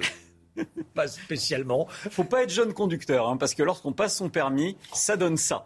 Donc c'est quand même. Alors ça, c'est le quotidien des habitants de Loire-Atlantique. Il y en a quelques-uns ailleurs en France, hein, forcément, mais en Loire-Atlantique, c'est quand même la spécialité locale. On revient sur le rond-point. Ah, c'est pas mal ça. Alors ça, c'est très complexe. Sauf que du coup, forcément, ah bien, quand on aime le double rond-point, on reprendra bien du triple. Je suis passé tout de suite au quadruple rond-point parce que j'ai trouvé que c'était intéressant de vous le préciser aussi et de vous le montrer. Donc, chers téléspectateurs, si vous avez envie de tester votre conduite, c'est à Nantes que ça se passe. Regardez, ça, c'est le quadruple ah. rond-point. Oh, le sketch, le sketch. Euh, triple rond-point. Alors, très bien. Celui-là, il y, en a un du côté de Montargis aussi en grande banlieue parisienne, qui est dans le Loiret. Alors, celui-là, c'est autre chose. Ça, celui-là, c'est le radar. C'est le radar, pardon, des formations professionnelles. C'est le rond-point cacahuète. Alors la cacahuète, elle existe à Montargis, mais comme d'habitude, forcément, où est-ce qu'elle est apparue, cette cacahuète, pour la première fois? Eh bien, à Nozay, en Loire-Atlantique, du côté de Nantes. Voilà, je vous laisse découvrir un Là, on est à Nantes, oui, mais il y en a, il y en a un peu partout. Et moi, alors, vous en parlez parce que moi, je connais celui de Montargis. Oui, alors, sauf qu'il faut savoir que ça, ça coûte pas des cacahuètes, hein, parce qu'on est quand même à 720 000 euros d'investissement. Donc, pour un rond-point qui avait pour objectif, une nouvelle fois, hmm. de ralentir, d'entraver la circulation des automobilistes. C'est une idée fixe en ce moment en France. On veut tout faire pour que les automobilistes ne roulent plus. Mais vous savez, eh bien, toutes ces idées-là, elles viennent d'Angleterre et j'ai très peur. Parce qu'en Angleterre, il y a un rond-point du côté de Swindon. Alors Swindon, on est dans la, dans la banlieue un peu euh, éloignée de Londres. Et là, vous avez le, ce, ce, ce, rond-point. Je vous laisse le découvrir parce qu'il est juste magnifique celui-là. Regardez un petit peu. C'est ah oui, là c'est du grand art. Là c'est du grand art. Cinq ronds-points dans un rond-point qui fait que si vous êtes automobiliste là-bas et que vous passez votre permis de conduire, je peux vous dire qu'à mon avis, vous avez les genoux qui claquent. ça, va devenir, ça va devenir dingue, mais ils sont fous, ils sont fous. Hein. Et, ça. et cette idée a failli être importée du côté de Nantes. Euh, donnez pas des, donnez pas des mauvaises idées euh, en France. Hein. On le laisse aux Anglais. Le décacuple rond-point qui a failli arriver, mais heureusement tu n'y es pas. Je vous rappellerai quand même que le plus grand rond-point du hmm. monde, Cocorico, il est lui aussi en France. C'est la place de l'Étoile sur les Champs-Élysées. Et miraculeusement, c'est vrai que ça se passe plus plutôt bien. Plutôt bien. C'est l'un des seuls ronds-points où il y, a la, priorité à droite. Euh, priorité à celui qui rentre sur le, sur le rond-point, qui est effectivement la place de l'Étoile. Merci Pierre, restez avec nous. 7h28, le temps, on commence avec la météo des neiges. Du soleil en montagne, Loïc Roosevelt. Oui, Romain, tempête de ciel bleu sur les massifs. On vient de le voir avec la météo des neiges. Là, nous sommes à Méribel, en Savoie. De très bonnes conditions. Dommage que les vacances de Noël soient terminées. Cinq départements du sud-ouest restent placés en vigilance crue, malheureusement. En revanche, notez qu'on surveille toujours le niveau de la Garonne, mais sur les autres cours d'eau, la tendance est à la baisse. Les conditions pour cette matinée, encore de la grisaille prévue sur une large moitié nord, mais aussi sur les régions du sud-ouest. Des brouillards givrants localement prudence en voiture. Ailleurs, un magnifique soleil effectivement sur les reliefs. Du Mistral en basse vallée du Rhône et ce vent modéré à fort sur la Corse. Pour l'après-midi, ça va se dégager. Tout ça, la grisaille va laisser place au soleil. Des nuages parfois tenaces tout de même au nord de la région parisienne, mais aussi sur les Hauts-de-France, sur la vallée de la Garonne, mais aussi dans le Val de Saône. Ça devrait se dissiper en début d'après-midi. Encore un peu de vent sur la Corse. Des températures matinales basses. Il fait froid. Dégelé. Moins 7 degrés par exemple vers Rodez, mais aussi au Puy-en-Velay. Remarquez ces valeurs positives comme la veille d'ailleurs dans l'extrême nord ouest et dans l'extrême sud-est. 4 en Côte d'Azur, même température en Bretagne. Regardons les valeurs de l'après-midi. Des températures toujours justes pour un mois de janvier, comprises entre 3 et 15 degrés. C'est maximal. On devrait conserver des températures l'après-midi au-dessus des 10 degrés sur le pourtour méditerranéen. La grève? C'est News, 7h31. Merci d'être avec nous. On est le jeudi 13 janvier. Restez bien sur CNews dans cette demi-heure qui démarre. Pour 49% d'entre vous, la lutte contre la fraude aux prestations sociales comme le RSA est une priorité quand il s'agit de s'attaquer au détournement d'aide publique. On vous révèle un sondage exclusif ce matin. On en parle avec celui qui a commandé ce sondage, Charles Prats, orateur riposte de Valérie Pécresse auteur du livre Le cartel des fraudes. 7h50 avec nous sur le plateau. Le protocole sanitaire qui sème la zizanie à l'école. Large mouvement de grève. Aujourd'hui, un protocole présenté par Jean-Michel Blanquer, puis modifié euh, par euh, Jean Castex. Le ministre de l'Éducation est devenu le maillon faible du gouvernement, nous dira Jérôme Béglé à 7h40. A tout de suite, Jérôme. Et puis à l'école, on étudie Tartuffe, le malade imaginaire ou encore l'avare, des œuvres que l'on doit bien sûr à Molière, dont on célèbre cette année les 400 ans. On en parle avec Olivier Benkemoun. Mais tout d'abord, ce qui se passe en Seine-Saint-Denis. Est-ce dangereux d'être chrétien dans certains territoires? En une semaine, une basilique et deux églises ont été profanées en Seine-Saint-Denis. Gérald Darmanin va se rendre ce matin dans deux des églises euh, profanées en début de semaine, Romainville et Bondy, profanées dans la nuit de dimanche à lundi. Vitraux cassés, sacristie dépouillée, vol d'objets liturgiques et accessoirement d'argent. Retour sur ce qui s'est passé avec Camille Baron. C'est l'un des objets les plus sacrés de l'église. Le tabernacle qui contient les hosties pour la messe a été fracturé par les cambrioleurs.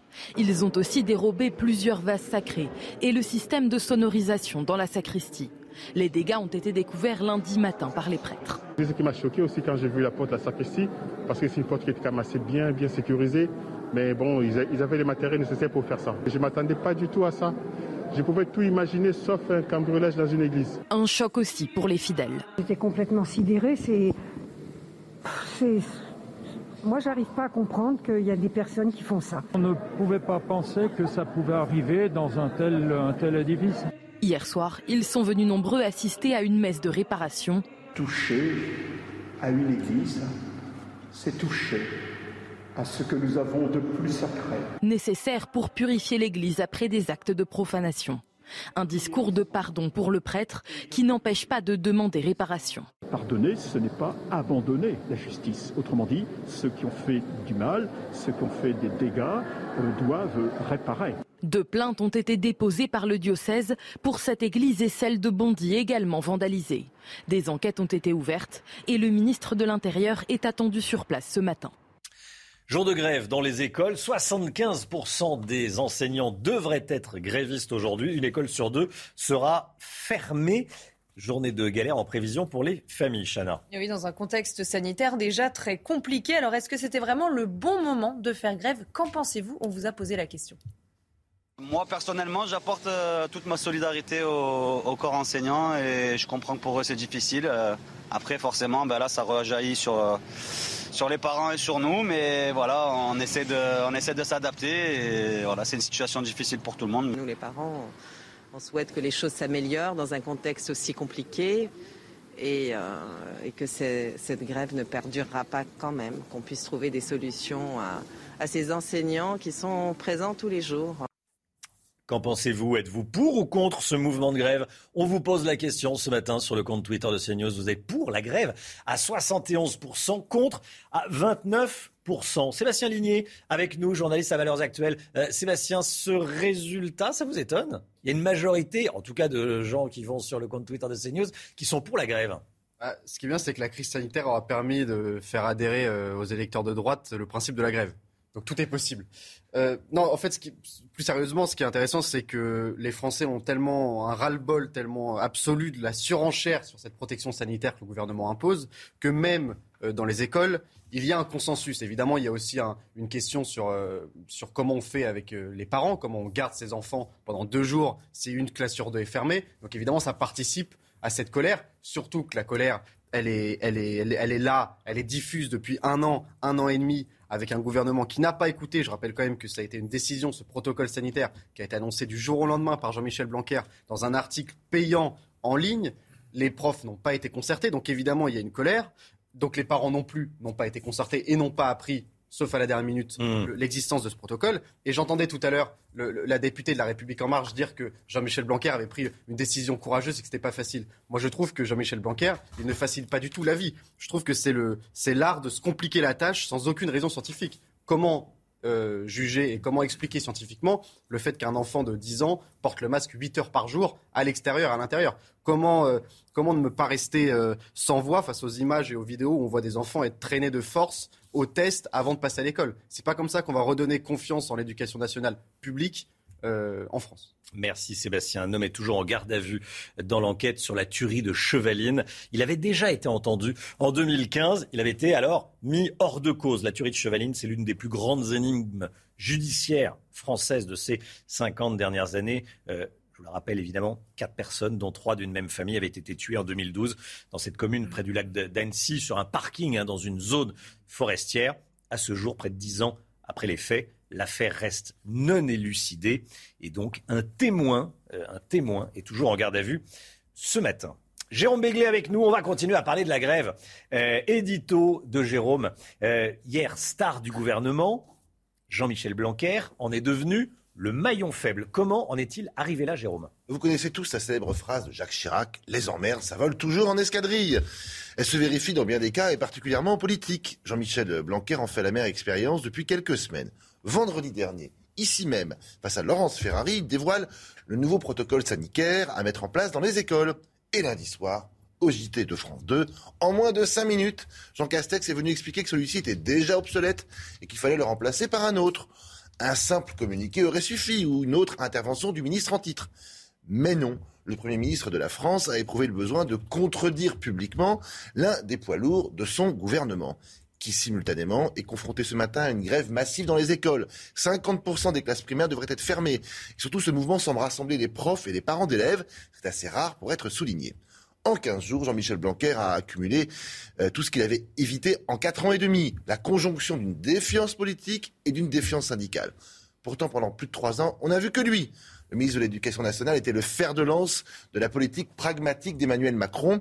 Il, était également le symbole d'une personnalité de la société civile qui avait réussi à sa conversion en politique, en mettant au pas son administration et en tenant la dragée haute à la plupart de ses ministres collègues. En fait, l'erreur de Blanquer fut de sortir de ses attributions, de ne pas rester sur son précaré d'éducation nationale, de parler culture, laïcité, d'ordre et de sécurité, de faire entendre parfois une voix discordante sur les questions sanitaires, mais également d'avoir renoncé à se euh, lancer aux élections régionales, d'avoir joué sa carte pour remplacer Édouard Philippe à Matignon, et même d'avoir voulu migrer Place Beauvau au ministère de l'Intérieur. Jérôme, si l'on s'extrait des polémiques, des jalousies euh, politiques, quel est le bilan de Blanquer, de Jean-Michel Blanquer, le ministre de l'Éducation? Soyons honnêtes, il quittera son ministère avec un bon bilan. D'abord, on ne dira jamais assez à quel point avoir maintenu les écoles ouvertes pendant l'essentiel de la pandémie est une exception occidentale. La France, selon des chiffres de l'UNESCO, a fermé ses écoles pendant 9,7 semaines au total. En comparaison, l'Allemagne, c'est 23,6. Le Royaume-Uni, 25,9 semaines. L'Italie, 30 semaines. Si on regarde l'autre côté de l'Atlantique, euh, les, les, élèves américains ont été privés de cours en présentiel pendant 43,1 semaines. Les Canadiens sont restés à la maison pendant 36,7 semaines. Merci, Monsieur Blanquer. Les classes dédoublées en primaire, c'est lui. La réforme du lycée, la réforme de l'apprentissage main dans la main avec Muriel Pénicaud, c'est lui également. Et puis, plus que tout, il a été clair, il s'est clairement positionné contre le wokisme dans l'enseignement supérieur, alors que ce n'était pas exactement dans ses attributions. Et puis un ministre de l'Éducation nationale qui reste en poste pendant cinq ans, c'est tout simplement du jamais vu depuis le début de la Ve République, depuis 1958. Preuve de la résistance et de la résilience de Jean-Michel Blanquer. Enfin, à y regarder de plus près, la grève d'aujourd'hui est euh, surtout une naso-contestation. Les parents et la prof n'en peuvent plus de ces tests sanitaires, de ces euh, cotons-tiges à se mettre dans le nez. Euh, et c'est plus une protestation contre des ordres venus du ministère de la Santé que contre des consignes venues du ministère de l'Éducation nationale. Il faut savoir remettre l'Église au milieu du village. Est-ce que certains qui soutenaient jusqu'à un passé très récent Jean-Michel Blanquer manquent-ils pas de, d'un peu de courage là lécher, lâcher, lyncher. C'est ce qu'on dit des journalistes. C'est peut-être vrai aussi des politiques. Ah, ils ont le même courage. Voilà. Merci. Merci Jérôme. L'économie tout de suite avec Eric de Ritmaten. Une alerte lancée par le MEDEF. Euh, l'absentéisme explose dans les entreprises et les arrêts maladie se multiplient, Eric la crise épidémique a eu un effet néfaste sur l'organisation de la vie professionnelle? Euh, Oui, tout à fait. Enfin, si c'est ce mauvais film hein, que l'on vit depuis euh, deux ans, si on devait trouver un titre, on pourrait dire malaise dans la société. Société entreprises et sociétés sur le plan social. Alors, vous avez quatre euh, entreprises sur cinq aujourd'hui qui font face à de l'absentéisme record. Le MEDEF est assez stupéfait, surtout dans, les grandes villes comme Paris, et, que finalement cette crise euh, vraiment désorganise 100% des entreprises. Ça, c'est le bilan fait par le MEDEF. Et le mal ronge, hein, c'est vrai, progressivement la société. Une étude de l'Association nationale des DRH dit que les arrêts de travail longue durée se multiplient, plus 17% en 2021. Donc ça, s'est jamais vu. Donc vous voyez, il y a un aspect court terme avec la crise immédiate, avec l'Omicron, et puis sur le plus long terme, sur le moyen et plus long terme. Et les Français craquent, pas seulement au bureau, ou plus seulement au bureau, mais selon les DRH, ils craquent à la maison. Ils craquent à la maison, et c'est pour ça qu'ils se mettent en arrêt de travail, parce que le, télétravail, il faut bien le reconnaître, a désocialisé euh, la vie. On se sent exclu, parfois même on dit qu'on ne fait plus partie de l'entreprise, donc il y a un vrai problème. Et d'ailleurs, on le voit, aujourd'hui les Français en ont un peu ras-le-bol de ce télétravail. L'étude qui est sortie ce matin le prouve. Hmm. Ils ne veulent pas euh, ces trois ou quatre jours par semaine. Ils veulent revenir au bureau. D'ailleurs, le gouvernement est bien ennuyé. Il a voulu donner l'exemple, l'exemple en faisant du, en proposant le télétravail. Les Français préfèrent rester, en tout cas, au bureau. Selon le Medef, Eric, tout a contribué à, à casser la vie au travail. Alors oui, parce que le télétravail tue le télétravail, hein, ce qu'on pourrait résumer. D'ailleurs, l'étude Harris euh, nous apprend que les Français n'en veulent Oui, le pas. télétravail, Oui, c'est ça. trop de télétravail tue le travail. Oui, ouais. ça pue, ça, ça- ça tue le télé, absolument. Alors simplement aussi, ce qu'il faut voir, c'est que euh, vous avez aujourd'hui une société qui est complètement euh, déstructurée, qui, est, qui change. hein. Rien ne sera plus jamais comme avant, disent la plupart des études. Il y a aussi le, euh, un, un institut très intéressant qui a été créé par LinkedIn. Vous savez, c'est ce réseau Internet euh, qui est maintenant plutôt tourné vers l'emploi, qui d'ailleurs fait une étude qui sera révélée euh, dans l'hebdo de l'écho ce week-end euh, sur CNews. Et l'envie de travailler s'estompe. Euh, L'abandon de postes, reconversion professionnelle. On trouve plus de boulanger, par exemple. Le- le- plus de pénurie de main-d'œuvre un peu partout. Vous voyez, c'est le début d'un changement de société. On a d'autres orientations. On n'hésite pas même à partir en province, chercher du travail ailleurs. Donc, vous voyez, avec cette crise Covid qui entame sa troisième saison, on voit que l'économie va commencer à en faire les frais. Tout en cascade, il y a une décroissance programmée, dit-on. Euh, les ventes dans les magasins souffrent. On voit bien que les soldes, ça accroche moins un malaise profond. C'est vrai que la crise n'a pas seulement rendu malades les Français, elle a vraiment empoisonné la vie sociale. Voilà ce qu'on peut résumer. Merci Eric. On va parler euh, des 400 ans de la naissance de Molière tout de suite avec Olivier Benkemoun. Vous On se croirait l'avez à bien, Versailles. Ah oui, c'est exactement. On se croirait à Versailles. Bonjour Olivier. Samedi 15 janvier, samedi prochain, c'est la date officielle. On célébrera les 400 ans de la naissance de Molière. Jean-Baptiste Poquelin. Oui. Ah, tout le monde le sait, né il y a 400 ans, effectivement. Sa statue, euh, ben, il y en a une à Paris. C'est d'ailleurs plutôt une fontaine qui est rue de Richelieu, là où il habitait. euh, voilà, la, la- la voilà, à côté du Palais Royal et évidemment à côté de la Comédie Française. Où 400 ans après, on continue de jouer du Molière. C'est ça qui est formidable. On continue à jouer à Versailles aussi. Sur notre maison, on continue à jouer avec faste, avec de beaux décors, de beaux costumes et surtout en respectant la tradition d'accompagner euh, les pièces de musique. Alors, parce que c'est pas Hans Zimmer ou euh, Alexandre Desplat qui ont inventé la, la, la, la bande originale. C'est Molière et c'est Lully. Ah, Ça, c'est très important. Ici, c'est le comédien, vous allez apercevoir, Michel Faux, dans le rôle de Georges Dandin, le mari confondu, qui n'était pas du tout, la, qui est pas la plus connue d'ailleurs des, des, des pièces de, de Molière, mais euh, qui continue à, à se jouer. Et alors, euh, Molière, faut continuer à, à- à lire. Par exemple, si je vous dis, Monsieur Purgon, je viens d'apprendre là-bas, à la porte de Jolies Nouvelles, qu'on se moque ici de mes ordonnances et qu'on fait refus de prendre le remède que j'avais prescrit. Monsieur, ce n'est pas. Voilà une hardiesse bien grande, une étrange rébellion d'un malade contre son médecin. On est à la comédie française. là. On est, sur- euh, on est surtout, on est surtout dans la réalité, dans Oui, l'actualité. oui, oui, Il n'y a pas deux trois personnes en ce moment qui se méfient de, ce- de leur médecin et de, de, de trois purges et de trois. Ben voilà. c'est vrai. Mais c'est tellement. dans le malade imaginaire. Évidemment, le malade imaginaire. Quels sont vos Molières préférés, vos souvenirs? Écoutez. Hmm. Les fourberies de Scapin. Je me souviendrai toujours de l'instant où on est allé, euh, j'étais en primaire, euh, voir la représentation qui se déroulait dans mon petit village. La critique de son temps. Bourgeois gentilhomme. C'est drôle, euh, quelquefois au deuxième degré. Le Tartuffe, le misanthrope, Don Juan, c'est vraiment des choses très profondes de l'être humain qui sont valables à son époque et euh, à la nôtre aussi.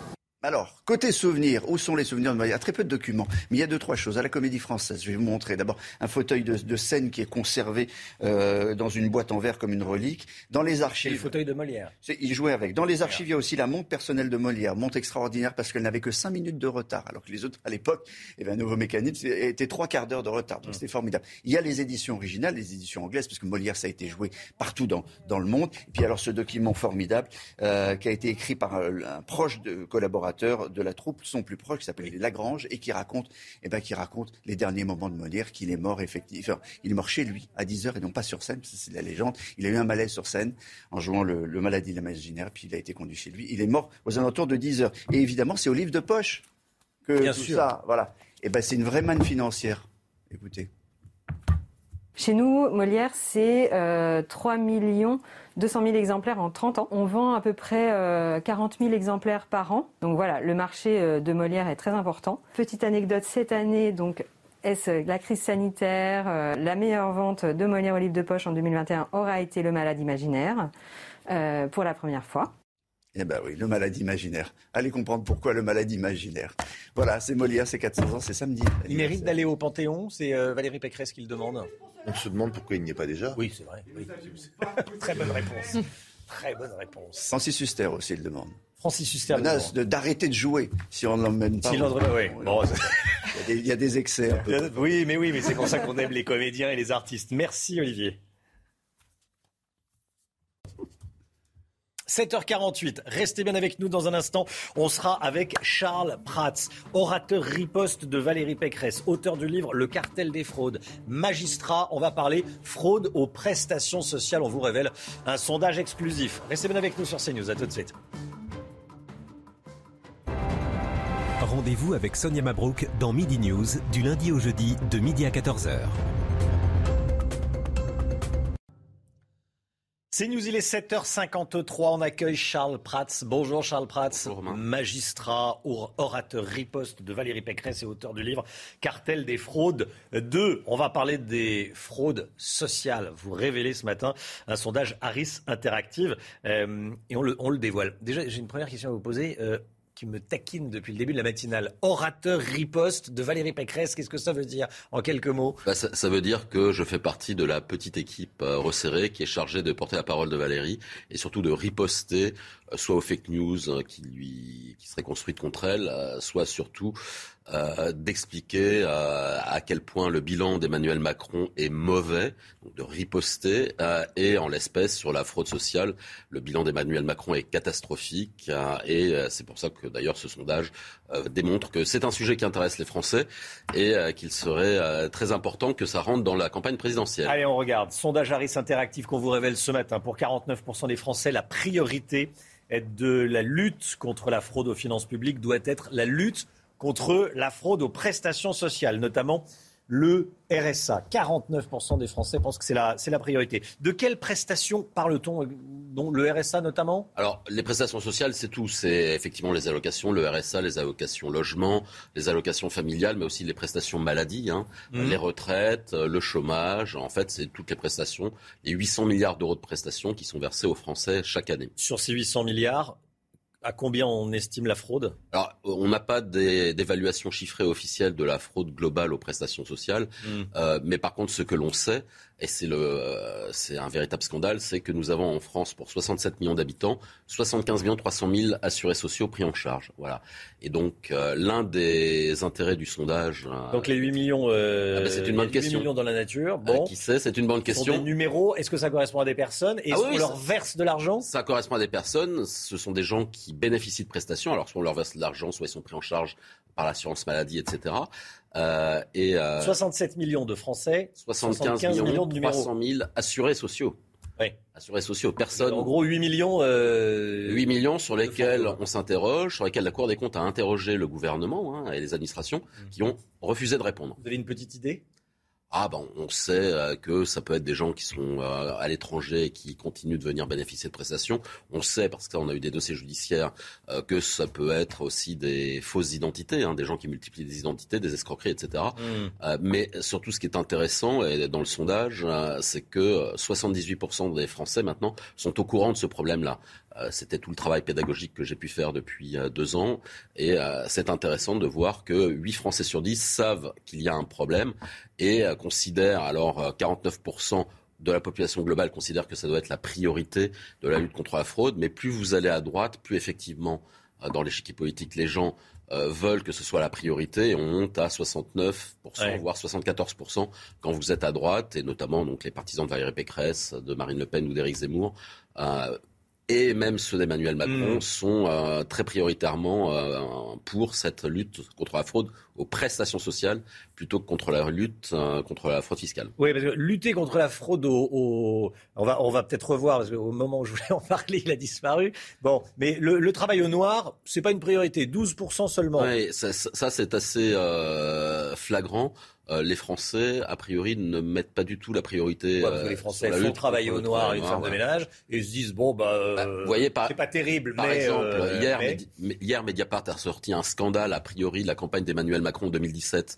Euh, il y a eu toute une série de travail au noir, donc il y a eu de la fraude. Alors ça, on n'a pas pu enquêter, on va Voilà, pas. non, non, mais c'est bon, oui, oui, sorti dans la presse et, et là-dessus, vous voyez, personne ne le reprend, alors que manifestement, on est en face d'un- d'une fraude sociale en 2017 qui aurait été commise et sur laquelle il n'y a pas d'enquête judiciaire. Pour lutter contre les fraudes, il y a la carte vitale biométrique. Qu'est-ce que ça changerait très concrètement? Alors, il ne faut pas confondre, ce n'est pas simplement la carte vitale biométrique. J'entends euh, par-ci par-là des politiques qui disent oui, on va faire la carte vitale biométrique.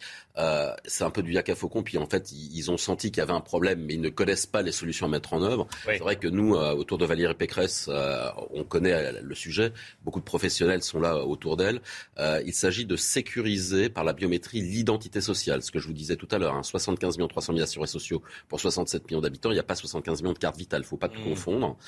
c'est un peu le problème de l'amateurisme d'un certain nombre de personnes qui parlent de ce sujet.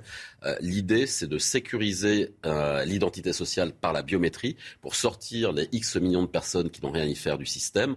Et derrière, bah ça, c'est quelque chose qui est plébiscité par les Français. 83% des Français sont d'accord avec nous sur ce sujet-là. Ça prouve bien que c'est une bonne solution et que le travail de conviction a fonctionné. Charles Pratt, merci beaucoup, orateur riposte. Donc maintenant, on sait ce que c'est de Valérie Pécresse et auteur du cartel des fraudes. Il y a eu le cartel des fraudes 1 et est sorti le 2 euh, il y a quelques mois. Merci beaucoup d'être venu ce matin sur le plateau de la matinale de CNews. 7h59, le temps tout de suite. Loïc Roosevelt. La grisaille matinale va laisser place au soleil au fil des heures. Après une matinée avec des brouillards fréquents sur une large moitié nord, mais aussi dans le sud-ouest. Attention aux brouillards givrants localement si vous êtes amené à circuler en voiture. Un beau soleil toujours sur l'ensemble des massifs, à l'image de la veille. Vous voyez le Mistral qui va souffler en basse vallée du Rhône, qui va accentuer la sensation de froid et souvent modéré à fort sur les extrémités de l'île de Beauté. Dans l'après-midi, on va retrouver beaucoup de soleil. La grisaille va se dissiper. Effectivement, elle sera parfois tenace sur le nord de l'île de France mais aussi sur les Hauts-de-France et sur la vallée de la Garonne, mais aussi sur le sud du Val-de-Saône. Ça devrait se dissiper en début d'après-midi, vers 13h. Sinon, un vent modéré à fort sur la Corse. Des températures au lever du jour basses, de fréquentes gelées, parfois fortes sur les régions centrales notamment, moins 6 degrés à Clermont-Ferrand. Et comme hier, des températures positives dans l'extrême nord-ouest et dans l'extrême sud-est. 4 en Côte d'Azur, même température en Bretagne. Les valeurs de l'après-midi resteront justes pour un mois de janvier, surtout sur la moitié nord. On devrait tout de même conserver ces températures au-dessus des 10 degrés sur le pourtour méditerranéen. Voici la tendance maintenant. Encore des conditions calmes, anticycloniques, des nuages plus nombreux sur une large moitié nord sur les trois quarts du territoire, du soleil dans le sud, un peu de Mistral et Tramontane. Et les températures matinales et les après-midi resteront en dessous des normales de saison, juste pour un mois de janvier. CNews, bienvenue à tous. On est le jeudi 13 janvier. Merci d'être avec nous. Beaucoup d'écoles fermées aujourd'hui à cause de la grève des profs. On va voir comment vous vous organisez et si c'est le moment euh, de faire grève. 75% des enseignants grévistes attendus aujourd'hui en tout cas, une école sur deux euh, fermée, journée de galère en prévision pour les familles dans un contexte, sanitaire déjà compliqué, Chana. Et oui, alors on se pose cette question ce matin, est-ce que c'était vraiment le bon moment pour faire grève? On voit ça avec Camille Baron. Avec de nombreux enseignants en grève ce matin, la journée tourne parfois au casse-tête pour les parents. Non, c'est pas le bon moment. Là, il y a tellement de choses à gérer avec le Covid, etc. Euh, voilà, c'est juste. Mais après, je comprends les, les, les, les revendications, évidemment. J'apporte euh, toute ma solidarité au, corps enseignant et je comprends que pour eux, c'est difficile. Euh, après, forcément, ben là, ça rejaillit sur sur les parents et sur nous. Contre la gestion de la crise sanitaire par le gouvernement, la mobilisation pourrait être suivie par 75% des enseignants en primaire. Une perturbation supplémentaire pour les familles, mais jugée nécessaire par les syndicats. C'est indispensable de le faire à ce moment-là. Il faut aussi voir que nous, syndicats, nous avons essayé le dialogue et nous l'avons essayé longtemps. Si demain on a un variant sigma, un variant upsilon qui arrive, qui est aussi contagieux et plus virulent, on aura exactement les mêmes problèmes. Pour d'autres professeurs, au contraire, ce n'est pas le moment de faire grève. On est en pleine crise épidémique, les élèves ont été privés de cours pendant des semaines, c'est compliqué pour eux, donc je pense qu'il faut absolument maintenir les écoles ouvertes, je pense que les enseignants doivent euh, continuer en ce jeudi euh, à faire classe. Une nouvelle journée de mobilisation est déjà envisagée dans les prochaines semaines. Et vous, qu'en pensez-vous? Est-ce que vous êtes pour ou contre ce mouvement euh, de grève à l'école? Regardez, je vous pose la question ce matin sur le compte Twitter de CNews. Vous êtes pour la grève à 71% et contre à 29%. Je le dis, je le répète, ce n'est pas un sondage, mais bien une consultation. La course aux autotests, c'est désormais le quotidien de beaucoup de Français, notamment des familles. Vous savez de quoi je parle si vous avez des enfants euh, au primaire notamment, ou euh, au collège, au lycée. Avec le protocole sanitaire à l'école, euh, les parents doivent sans arrêt tester les enfants. Reda Emrabit avec nous. Où est-ce qu'on a le plus de chances de trouver des autotests et combien ça coûte? Déjà, où les acheter? Dites-nous. Alors Romain, évidemment, le premier moyen, ça reste la pharmacie. Mais sachez que depuis le 29 décembre dernier, eh bien, les grandes surfaces peuvent vous en distribuer. C'est un vrai succès. Par exemple, selon le Parisien, la chaîne Intermarché en a vendu 3 millions la semaine dernière. Et c'est le cas pour d'autres enseignes comme Franprix ou bien encore Carrefour. Mais attention, cette autorisation n'est valable pour les grandes surfaces que jusqu'au 31 janvier prochain. À quel prix les trouve-t-on? Alors le prix a énormément varié en fonction de la demande évidemment. Euh, comme elle a explosé récemment, eh bien les prix sont moins chers. Le tarif moyen, c'est aux alentours des 1,24€. Le tarif maximal, lui, a été fixé à 5,20€. C'est le gouvernement qui l'a fixé pour éviter la flambée des prix, justement. Et la question de leur fiabilité continue de se poser. Hein. C'est la grande question, et oui, puisque avec un test PCR, on atteint la zone nasopharyngère, une zone très profonde, là où le virus est très présent alors qu'avec un autotest, on ne touche qu'à la narine et le virus est du coup moins présent. Alors, ce que l'on dit, c'est que la fiabilité exigée pour un test est de 80% et que malheureusement, pour les autotests, eh bien, cela se situe un petit peu en dessous de ce seuil.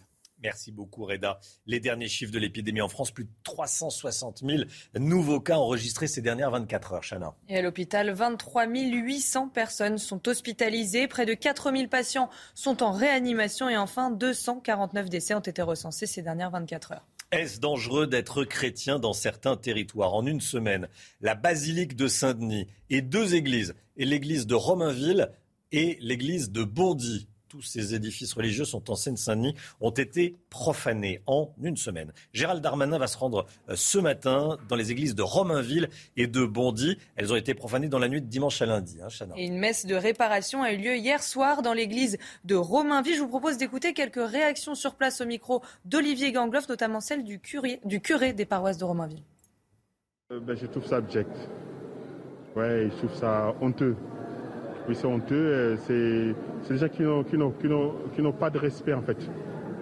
ils n'ont respect pour rien, pas pour les lieux de culte, pas pour les lieux sacrés, pas pour les objets sacrés. Pour, euh, non, c'est, j'ai pas des mots pour qualifier, en fait, ces genres d'actes. Bon, c'est terrible de voir un tel désastre quand on pénètre dans une, dans une église. Pas penser que ça pouvait arriver dans un tel édifice.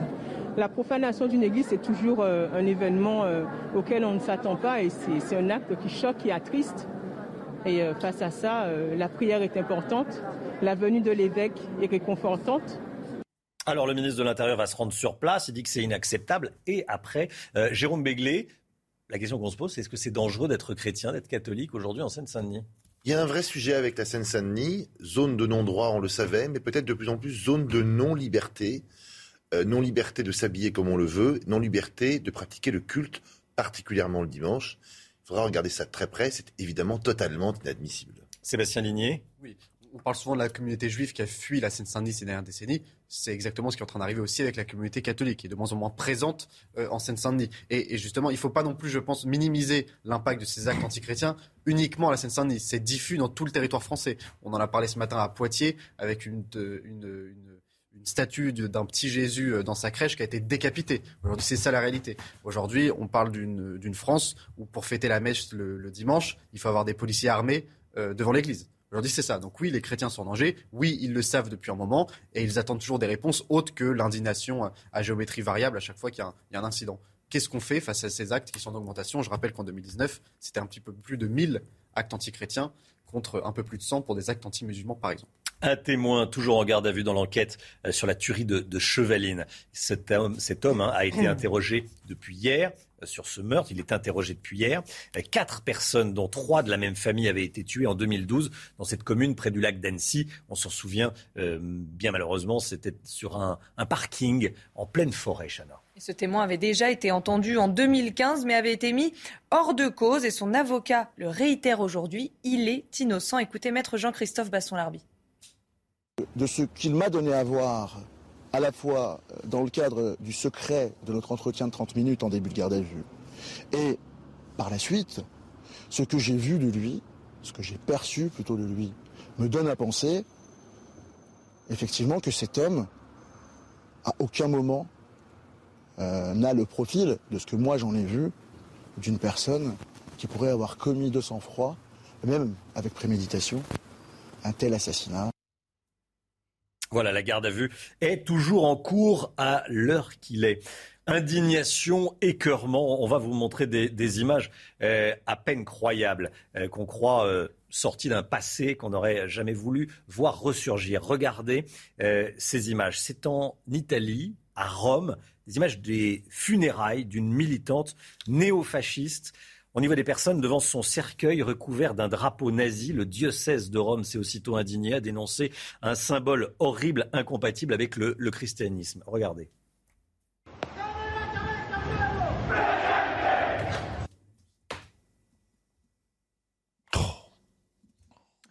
Voilà ce qu'on entend sur euh, la vidéo, c'est présenter, ce qui correspond à un salut romain qu'on retrouve dans la sphère néofasciste en, en Italie. La militante décédée faisait partie euh, d'un groupe néofasciste. Jérôme Béglé. Quel mot voulez-vous que je trouve pour dire ça? C'est une profanation, c'est un imbécile. C'est honteux, c'est un, c'est de. Ça se passe en Europe en 2022. Ça se passe en Europe, ça se passe euh, quasiment au pied du Vatican. Euh, bon, je n'ai pas de mots pour vous dire l'indignation et l'effroi qui me saisit quand je vois ces images. Sébastien Ligné il y a deux temps, euh, on va dire, euh, en réaction face à cette vidéo. Déjà, évidemment, il y a la stupéfaction. Et puis, il y a euh, l'interrogation, savoir d'où ça vient. Est-ce que ça dit quelque chose de plus profond? Il ne faut quand même pas oublier que les relations entre le Vatican et le régime fasciste ou nazi ont souvent été troubles pendant la Seconde Guerre mondiale et que encore aujourd'hui il y a des nombreux groupes néo-nazis ou nazis ou fascistes ou, ou nouveaux fascistes qui rôdent en Italie, notamment dans le sud de l'Italie. Mais attention à l'amalgame, on va dire, parce que je vois venir euh, euh, à l'horizon les tentatives de récupération, notamment en France, d'une partie de la classe politique qui essaierait une nouvelle fois, finalement, qui verrait une bonne opportunité de jeter l'opprobre sur, euh, sur l'Église catholique, qui serait finalement aussi antisémite, voire plus, et qui aurait toujours des résidus d'antisémitisme dans l'Église catholique. L'Italie n'est pas la France. N'oublions pas le rôle de l'Église catholique française durant l'occupation nazie. Euh, lors de la Seconde Guerre mondiale. N'oublions pas non plus rapidement que le vrai fléau de l'antisémitisme en France aujourd'hui, euh, c'est pas des groupuscules euh, néo-nazis comme on le voit sur ces images en Italie, c'est plus, on va dire, la, nouvelle mouvance antisioniste qui, sous couvert d'un soutien sans faille à la Palestine, ressemble de plus en plus parfois à une nouvelle. Il n'y a qu'un seul mot, Sébastien, et je me permets de vous arrêter là. Il y a un seul mot, c'est condamnation, écœurement. et, il y aura certainement des. il y aura sûrement des tentatives de récupération. Des, peut-être des tentatives de récupération, mais on ne peut qu'avoir ces mots-là. Euh, écœurement, indignation, et il y aura des enquêtes et, euh, on espère des condamnations. Euh, rien, évidemment, rien, rien, rien, rien, rien ne peut justifier ce drapeau monstrueux qui est à vomir. 8h11.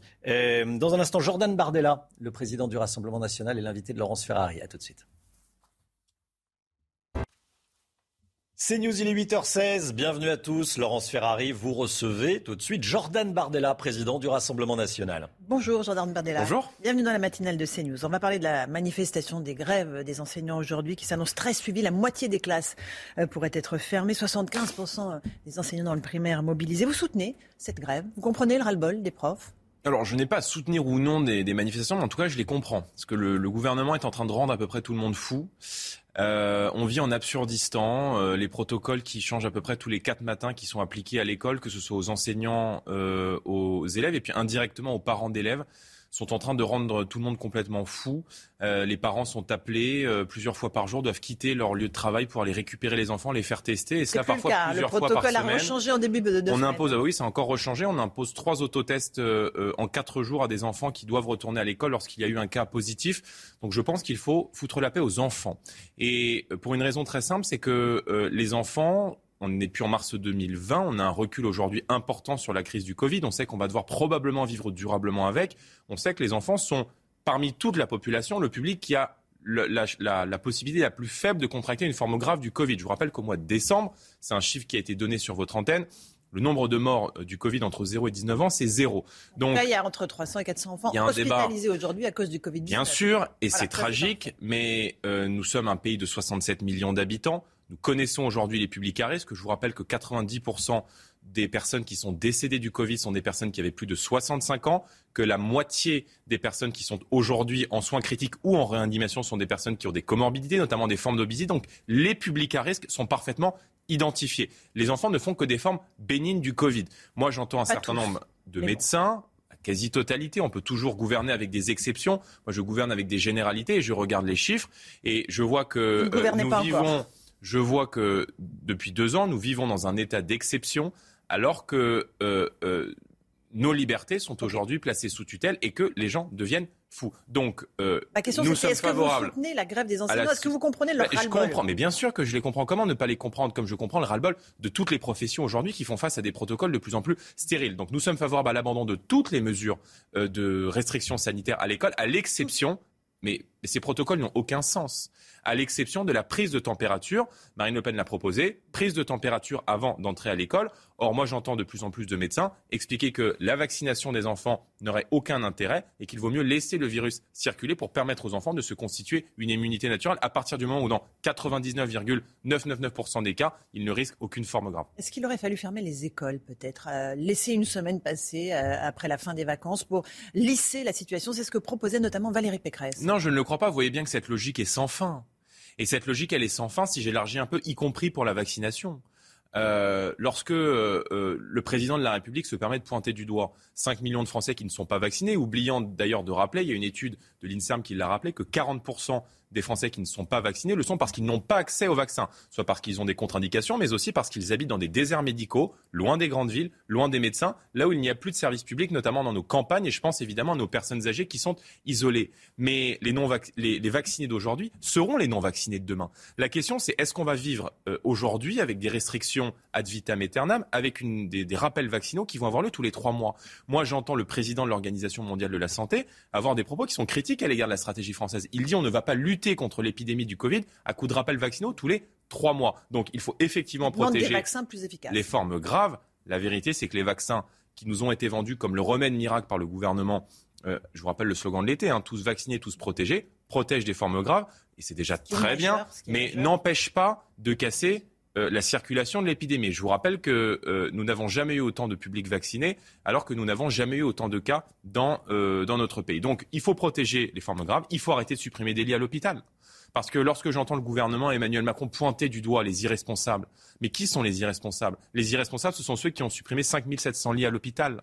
Cette année, en 2020, en pleine crise épidémique, ce sont ceux qui euh, euh, ont mis à pied 15 000 soignants pour ensuite les rappeler quelques semaines plus tard. Donc vous voyez bien que le gouvernement a commis un certain nombre d'erreurs et que euh, aujourd'hui la volonté de prendre des restrictions qui n'ont aucun sens, qui sont complètement débiles tous les quatre matins, évidemment n'est pas viable et n'est pas viable à long terme. Est-ce qu'il y a un problème Jean-Michel Blanquer à vos yeux? Il y a des appels à la démission qui viennent du Parti socialiste, d'Europe Écologie Les Verts. Je pense qu'il y a un problème Emmanuel Macron surtout et que ce problème il peut se régler dans quelques semaines lors de l'élection présidentielle. Euh, et je pense que euh, nous ne devons pas laisser Emmanuel Macron transformer cette élection présidentielle en un référendum pour ou contre le Covid. Emmanuel Macron, il a intérêt à ce que cette crise sanitaire dure le plus longtemps possible. Je le dis et je l'assume. Et quand on prend des restrictions tous les quatre matins qui n'ont aucun sens, évidemment que ça a pour but de faire durer, d'anesthésier le débat. Parce que pendant qu'on parle de cette crise sanitaire, évidemment que la santé est une, un sujet de préoccupation majeur. Et on pourrait parler de la crise de l'hôpital. Mais à côté de ça, il y a des questions très concrètes qui se posent pour les Français. La question du pouvoir d'achat, la question de la sécurité la question de la crise migratoire sur laquelle on a évidemment beaucoup de propositions à faire, mais que le gouvernement ne souhaite pas parler parce que c'est aussi son bilan. Mais vous pensez vraiment que la journée d'aujourd'hui, avec cette grève qui s'annonce massive, euh, c'est positif pour Emmanuel Macron? Vous croyez qu'il y a intérêt, sérieusement? Ben, elle est la conséquence de sa gestion. Ben, Rendez-vous compte que nous vivons dans un pays, moi je vois beaucoup de, de, jurys, je vois beaucoup de professeurs de droit tirer la sonnette d'alarme. Nous vivons dans un état d'exception depuis deux ans où des décrets paraissent au journal officiel pour interdire aux gens de danser dans des restaurants, pour interdire aux Français de boire euh, ou de manger dans des trains, pour rétablir le port du masque en extérieur, alors que toutes les études scientifiques et tous les médecins expliquent que le port du masque en extérieur ne sert strictement à rien. Idem sur les enfants. On voit bien que ces mesures, et j'en termine puisque c'était votre question initiale, que euh, tout cela a des conséquences importantes sur la santé psychologique des enfants. Je vous rappelle qu'il y a 35% des jeunes qui l'an dernier ont eu des pensées suicidaires, que les pédiatres disent, on voit des enfants aujourd'hui arriver dans les services pédiatriques avec des troubles psychologiques, avec des phobies scolaires, avec des maladies euh, euh, qu'on n'avait pas vues depuis un certain nombre de temps. Et tout cela est évidemment la conséquence des troubles de l'apprentissage, de toutes ces restrictions sanitaires qui sont prises, qui n'ont aucun sens et qui ont pour but de maintenir le pays dans une forme d'anxiété. Un, mot du passe vaccinal euh, qui a été adopté cette nuit par le Sénat. Il y a des modifications. Euh, il considère euh, qu'il faut exclure d'abord les mineurs de, cette, de ces dispositions. Ils ont supprimé la possibilité pour les patrons de bars de vérifier l'identité de ceux qui présentent leur passe sanitaire. Et puis, ils veulent une clause d'extinction de ce passe vaccinal en dessous de 10 000 cas de contamination jour. Vous validez? Oui, enfin, on sait que l'Assemblée nationale aura in fine le dernier mot Mhm. et qu'à partir du moment où les macronistes ont la quasi-totalité des sièges à l'Assemblée nationale, la quasi-majorité, euh, euh, c'est le texte évidemment de l'Assemblée nationale qui fera foi. Mais euh, le problème, c'est que les républicains n'ont pas de ligne et que Mme Pécresse, elle, est pour le pass vaccinal. Alors Mme Pécresse est plus macroniste qu'Emmanuel Macron. Elle passe son temps à donner des leçons de macronisme à Emmanuel Macron. Elle veut aller plus loin à chaque fois qu'Emmanuel Macron. Mais euh, une grande partie de ces députés à l'Assemblée nationale se sont abstenus. Une autre partie de ces députés, y compris moi je le vois au Parlement européen, ou des gens comme Nadine Morano, François-Xavier Bellamy, qui sont des gens euh, parfaitement respectables, qui ont une position totalement inverse et sont plus proches de nous que de Valérie Pécresse. Donc les républicains n'ont pas de ligne claire aujourd'hui. Marine Le Pen est opposée au pass vaccinal pour une raison très simple, c'est qu'il ne sert à rien. C'est qu'il ne sert à rien. Parce qu'il que arrivera à contre-temps, c'est ça, de l'épidémie Mais parce que 90% des Français sont vaccinés. Que vous soyez vacciné ou non, vous, vous pouvez transmettre le Covid. Donc, quel est l'intérêt du pass vaccinal? Aucun. Euh, et je vous rappelle qu'il y a plusieurs euh, organisations, je pense par exemple au Conseil d'État, même si elle est revenue dessus, qui ont été extrêmement critiques sur euh, ce pass vaccinal qui n'a aucun intérêt. Est-ce que vous êtes inquiet de la montée de la violence contre les élus? On a vu certains députés se faire agresser, des permanences. C'est une violence qui vous inquiète? Gérald Darmanin a annoncé qu'une quinzaine de personnes ont été interpellées, qu'il y avait une trentaine de plaintes déposées. Et bien sûr, mais ce qui m'inquiète est la, la- la montée plus générale de, de l'insécurité dans notre pays. Euh, le fait que euh, l'insécurité soit le grand échec de ce gouvernement qui a échoué à protéger les Français. Les coûts et blessures ont augmenté de 18% depuis le premier trimestre 2017, ce sont les chiffres officiels, qu'il y a dans notre pays 2000 agressions par jour, 2000 agressions par jour, une violence gratuite toutes les 44 secondes, 85 policiers qui sont blessés dans l'exercice de leurs fonctions euh, chaque jour. Donc on voit bien que le gouvernement a échoué à protéger euh, les Français et que euh, dans la France d'Emmanuel Macron, c'est la certitude pour les délinquants et criminels d'être impunis. C'est pas ce que dit Gérald Darmanin. Il était à votre place euh, hier. Il dit que la délinquance baisse dans notre pays depuis trois ans et demi. Il y a une baisse importante des vols avec ou sans armes, des vols euh, qui se font par ruse, des vols de véhicules, des cambriolages. C'est un fait continu, dit-il, en dehors de la période Covid. Mais tout cela est totalement faux. Les chiffres sont trafiqués et je veux même aller plus loin lorsqu'ils nous expliquent que les cambriolages ont baissé. Les cambriolages ont baissé parce qu'ils ne prennent en compte que les euh, chiffres des résidences principales et non les résidences secondaires. Donc tous les Français s'aperçoivent qu'il n'y a plus un seul endroit dans notre pays où ils vivent aujourd'hui en sécurité, où les Français sont obligés d'adapter leur comportement à cette explosion de la violence, où les femmes sont obligées de changer de trottoir, où les Français sont obligés de déconseiller à leurs enfants de prendre les transports à telle ou telle heure parce qu'ils savent qu'ils ne sont pas en sécurité, où beaucoup de Français, y compris d'ailleurs des élus, sont obligés d'éviter certains quartiers comme les policiers d'ailleurs, parce qu'ils sont pris à partie et que les délinquants sont impunis. Il y a cette vidéo qui circule sur les réseaux sociaux de euh, ce Monsieur. de ce monsieur, de ce citoyen de euh, Noisy-le-Sec en Seine-Saint-Denis qui s'appelle Ali, qui a été euh, traîné au sol sur plusieurs mètres par des délinquants qui font preuve d'une véritable jouissance dans cette sauvagerie, qui n'ont aucune conscience et aucune distinction du bien et du mal, et qui surtout ont la certitude d'être impunis. Alors et puis, ça, ils n'ont pas la certitude. Ils sont présentés ce matin précisément à un juge. Ils avaient déjà des antécédents de violence. Ils risquent jusqu'à 7 ans de prison et 100 000 euros oui, d'amende. il risque, madame. Vous pensez que Il la peine sera bien en dessous? Mais bien sûr qu'elle sera bien en dessous, vous le savez, et tous les Français le savent. Et moi, je regrette que le président de la République ait toujours des mots orduriers à l'égard des Français lorsqu'il parle des irresponsables, des non-citoyens, lorsqu'il prend un malin plaisir à dire je souhaite emmerder emmerder les Français qui ne seraient pas vaccinés, mais qu'il n'a jamais de mots aussi durs contre les délinquants, contre les terroristes ou contre tous ceux qui pourrissent la vie des Français euh, euh, au quotidien. Donc si Marine Le Pen est élue présidente de la République, ça sera la certitude d'un tour de vis en matière pénale. Nous euh, créons des places de prison, nous expulserons les délinquants et criminels étrangers, nous mettrons fin aux remises automatiques de peine, nous rétablirons les peines planchées et nous ferons en sorte que la justice cesse d'être forte avec les faibles et faible avec les Comment forts. vous contraindrez les juges à appliquer ce- cela, la loi Bah, par la mise en Vous place, aurez par la décidé mise en place de peines planchées, euh, par la certitude euh, de l'exécution des peines. Euh, aujourd'hui pour être incarcéré, il faut y aller dans notre pays. Donc nous mettrons en place l'ensemble de ces dispositifs judiciaires et puis surtout nous arrêterons l'immigration, madame, parce que la totalité de la délinquance de rue, elle est le fait de l'immigration. Euh, je vous rappelle que la quasi-totalité. À Paris, par exemple, 75% des mineurs qui sont déférés devant le parquet de Paris sont des mineurs étrangers. Donc on ne peut pas en même temps vouloir lutter contre l'insécurité et en même temps continuer d'accueillir des centaines de milliers de personnes chaque année. Parce que c'est cette politique migratoire qui est responsable aujourd'hui de l'explosion de euh, la violence et de la délinquance dans euh, notre pays. Je parlais évidemment de la question des mineurs, mais les mineurs isolés, euh, représente un coût également important pour la collectivité. Donc on voit bien que euh, le gouvernement n'a strictement rien fait pour euh, lutter contre l'insécurité, qu'il n'a rien fait pour lutter contre l'immigration clandestine. Rien fait, il vient de mettre 15 milliards d'euros sur la table avec une oui, à trois mois des élections. Il veut doubler le nombre d'effectifs. Mais oui, mais très bien. À trois mois, des... Non, mais à trois mois des élections, c'est très bien. Donc il faudrait qu'il y ait des élections. Il y a eu 10 000 policiers en plus sur le quinquennat.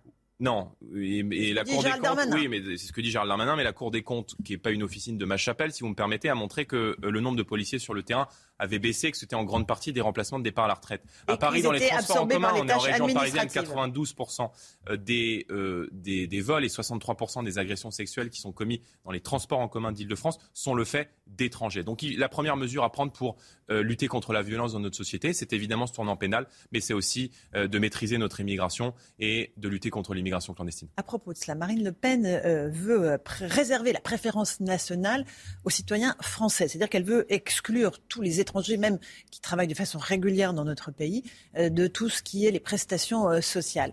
Est-ce que ça concerne un certain type d'étrangers tous les étrangers, y compris les étrangers européens? Tous les étrangers, madame. C'est-à-dire euh, allemands, mais parce que nous avons, mais je vais vous expliquer. Expliquez-moi comment vous faites la différence en fait. Parce que nous vivons dans un pays aujourd'hui qui a 5 millions de chômeurs et 10 millions de pauvres. Et que euh, la France ne peut pas être le guichet social de la terre entière. Elle est aujourd'hui devenue le guichet social d'une grande partie de l'Afrique. Et c'est vrai qu'il y a des gens qui viennent dans notre pays aujourd'hui pour bénéficier d'un certain nombre de prestations sociales.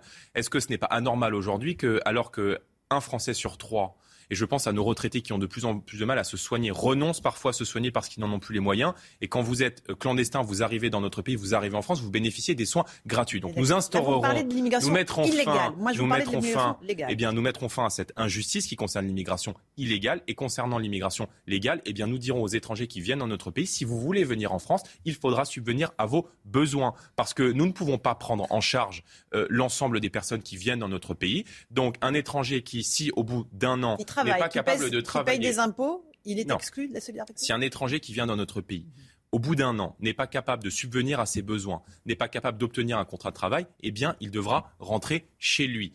Donc, nous instaurons la qui priorité. Travaille, qui subvient à ses besoins, qui paye des impôts, est-ce qu'il a le droit aux prestations sociales? Nous instaurons pas avant 5 ans. On mettra en place un délai de carence et on instaurera dans la Constitution la priorité nationale qui fait que dans logement, l'accès au logement, euh, euh, à situation égale ou dans l'accès à l'emploi à compétences égales, eh bien, euh, l'emploi ou le logement devra être en priorité donné à un citoyen français. Parce que les Français, ils n'ont qu'une maison, parce que les Français, ils cotisent, ils payent les écoles, ils travaillent, ils payent le système de santé, ils payent euh, l'entretien le, des routes, ils payent l'entretien des bâtiments publics, et donc il est bien normal qu'ils soient prioritaires dans leur propre pays. Aujourd'hui, euh, la France est devenue un guichet social qui est extrêmement attractif pour la terre entière. Nous réserverons par exemple les allocations familiales aux Français. Est-ce qu'il y aura un effet rétroactif?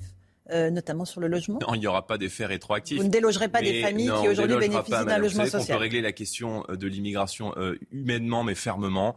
Nous ne sommes pas une Marine Le Pen n'est pas une machine à buzz. Elle a travaillé toutes ces questions. Il y a un référendum qui est écrit, qui sera proposé sur l'immigration pour trancher l'ensemble de ces questions et qui sera soumis aux Français. On ne leur aura jamais demandé leur avis sur cette politique migratoire, mais c'est vrai qu'on peut déplorer que 31% de ceux qui aujourd'hui, d'après l'Insee, occupent un logement social soient des immigrés. Ça pose problème parce que le logement social, il est est une aide sociale. il est bien normal qu'il aille en priorité à ceux qui le cotisent, qui le payent. Et on est bien d'accord que cette période de 5 ans pendant laquelle tous les étrangers ne recevront aucune prestation sociale concerne tous les étrangers, qu'ils soient euh, européens ou euh, venant d'Afrique. Elle concerne tous les étrangers sans exception. Un mot de la campagne électorale. Il n'y aura a priori pas d'impact sur le déroulement de la campagne électorale. C'est ce qu'assure Gérald Darmanin.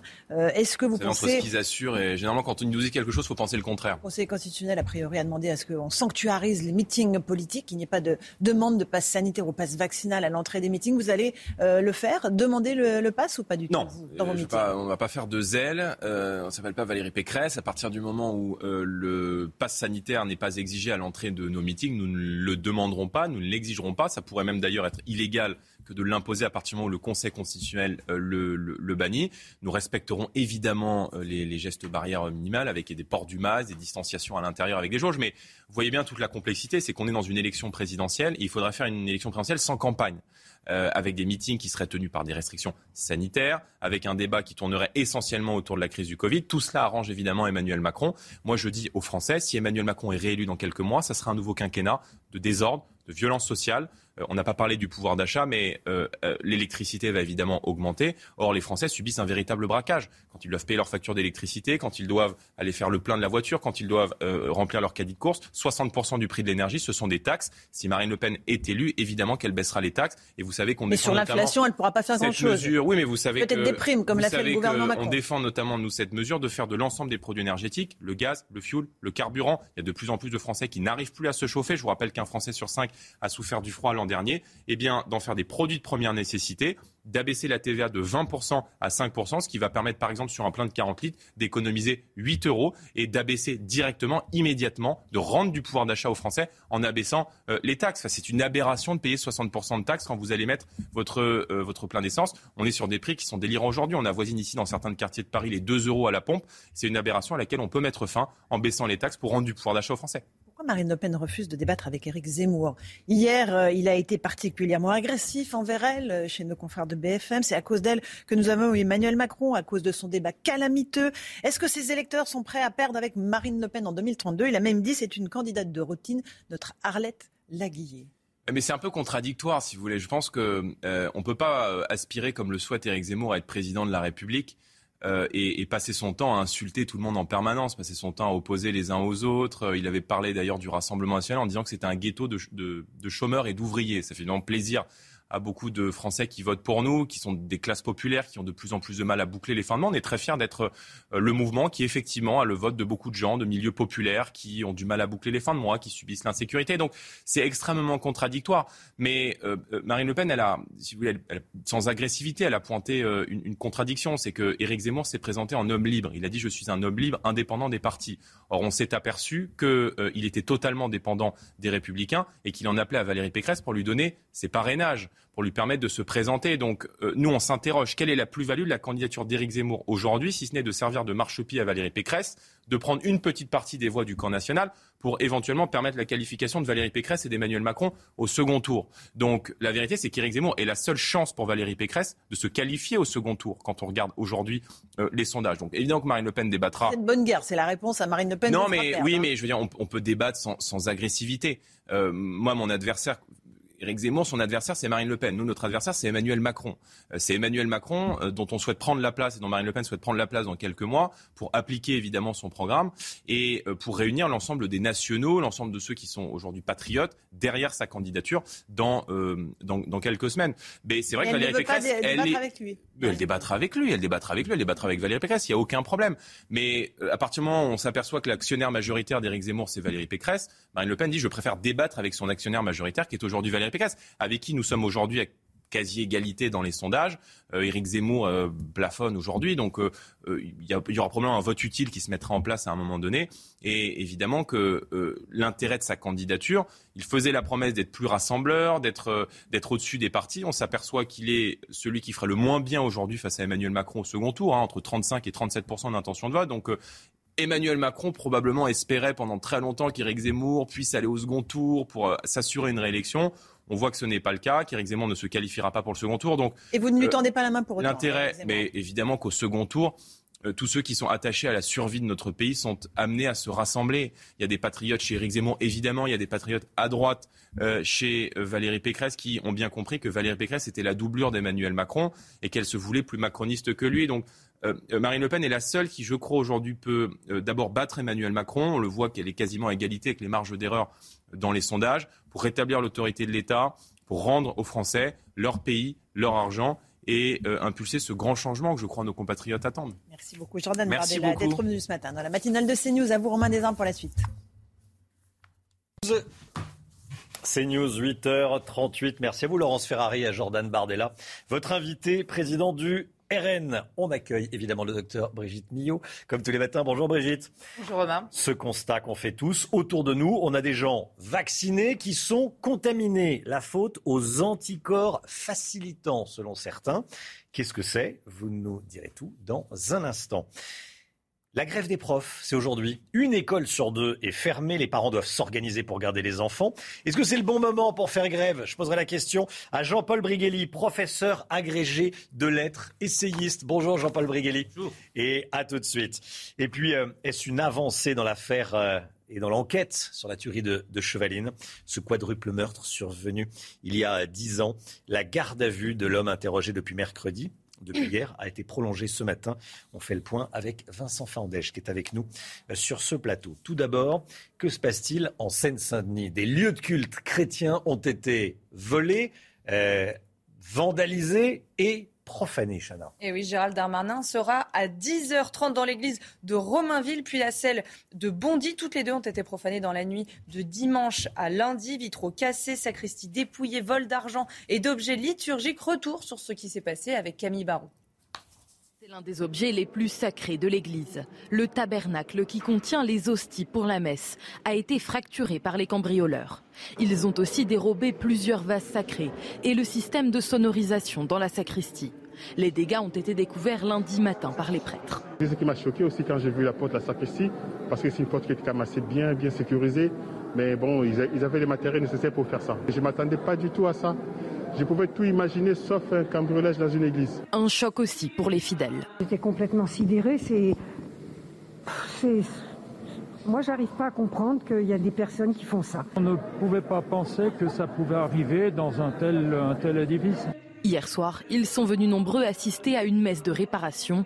Toucher à une église, c'est toucher à ce que nous avons de plus sacré. Nécessaire pour purifier l'Église après des actes de profanation. Un discours de pardon pour le prêtre qui n'empêche pas de demander réparation. Pardonner, ce n'est pas abandonner la justice. Autrement dit, ceux qui ont fait du mal, ceux qui ont fait des dégâts, doivent réparer. Deux plaintes ont été déposées par le diocèse pour cette église et celle de Bondy également vandalisée. Des enquêtes ont été ouvertes et le ministre de l'Intérieur est attendu sur place ce matin. Jour de grève dans les écoles, les enseignants comptent bien euh, faire entendre leur colère. Une centaine de cortèges vont s'élancer aujourd'hui un petit peu partout euh, en France. Les enseignants se préparent, vous le voyez sur ces, sur ces images tournées par nos équipes. À Nantes, on va en parler dans un instant avec vous, Jean-Paul euh, Briguelli. Dans l'actualité également, ce sondage Harris Interactif pour Charles Prats en exclusivité sur CNews ce matin. On y découvre notamment vos priorités dans la lutte contre les abus des finances publiques, Chana résultat est sans appel. 49% d'entre vous, pour eux, la priorité, eh bien, c'est la lutte contre la fraude aux prestations sociales. Pour 38%, c'est la lutte contre la fraude fiscale et l'évasion fiscale. Enfin, 12% la lutte contre la fraude aux cotisations sociales. Un témoin, toujours en garde à vue ce matin dans l'enquête sur la tuerie de Chevaline. Il est interrogé depuis hier sur ce quadruple meurtre. En 2012, septembre 2012, quatre personnes tuées un cycliste et trois membres d'une même famille sur un parking euh, à Chevaline, donc une euh, commune de, Haute-Savoie. Ce témoin avait déjà été entendu en 2015, mais il avait été à l'époque mis hors de cause. Quelles sont les dernières informations, Vincent Fandège? Vincent Fandège qui, va nous rejoindre euh, sur le, sur le plateau et sur cette enquête sur la tuerie de Chevaline. Vincent. Cet homme qui a été donc placé en garde à vue était à l'époque le principal suspect du massacre de Chevaline, un motard aperçu peu après euh, le drame à côté du lieu du drame justement. Et la piste menant à cet homme a été levée un peu plus de deux ans plus tard, mais hier, eh bien, il est à nouveau donc euh, placé euh, en garde à vue. Elle est d'ailleurs prolongée. La procureure d'Annecy, précise que c'est pour des vérifications d'emploi du temps et des perquisitions. Son avocat, lui, eh bien, explique que son client, évidemment, n'a rien à voir avec cette affaire. Il ne peut pas tuer 200 froid euh, quatre personnes ce 5 septembre 2012. Euh, Très rapidement, euh, ce drame de Chevaline, ce sont quatre personnes qui sont tuées, un homme de 50 ans, sa femme, sa belle-mère et un cycliste, probablement une victime collatérale de sang-froid, de plusieurs balles dans la tête. deux fillettes, elles s'en sortent vivantes, une est grièvement blessée, l'autre est retrouvée huit heures plus tard, recroquevillée sous les jambes de sa mère. Merci beaucoup, euh, Vincent. Et le, la garde à vue de ce témoin est toujours en cours. 8h43, Jean-Paul Briguelli. Bonjour, Jean-Paul Briguelli. Merci d'être avec nous, professeur agrégé de lettres, essayiste, auteur de La fabrique du crétin, la mort programmée de l'école. Ça donne le ton. Et le, numéro, le tome 2 euh, sort en avril? Début mars. Début mars, début mars. Bon, euh, 75% des profs vont du primaire, en tout cas, devraient faire grève aujourd'hui. Est-ce que c'est le moment de faire grève? Est-ce que vous la comprenez, cette grève, vous qui connaissez par cœur le monde de l'éducation? Alors c'est un peu surréaliste de faire grève contre un virus. Hein, euh, en 1720, quand la peste a débarqué à Marseille, on a fait des processions. On a invoqué la Sainte Vierge et Saint Sébastien. Ça n'a pas fait grand-chose. 20 000 morts plus tard, euh, on a construit un mur. Ça n'a pas fait grand-chose non plus. Euh, je pense que le véritable objet de la grève en question, c'est autre chose. C'est un ressentiment contre Jean-Michel Blanquer qui a le grand malheur de ne pas être Najat Vallaud-Belkacem. Euh, ah, vous pensez que c'est une grève politique en clair? Oui, bien sûr que c'est une grève politique. On lui demande des euh, épurateurs d'air, etc. Ouvrez les fenêtres, mes chers collègues. Hein? Euh, ce sera plus simple. On lui demande des moyens, des postes. déjà, des femmes de ménage, ce serait bien, hein, mm. de façon générale.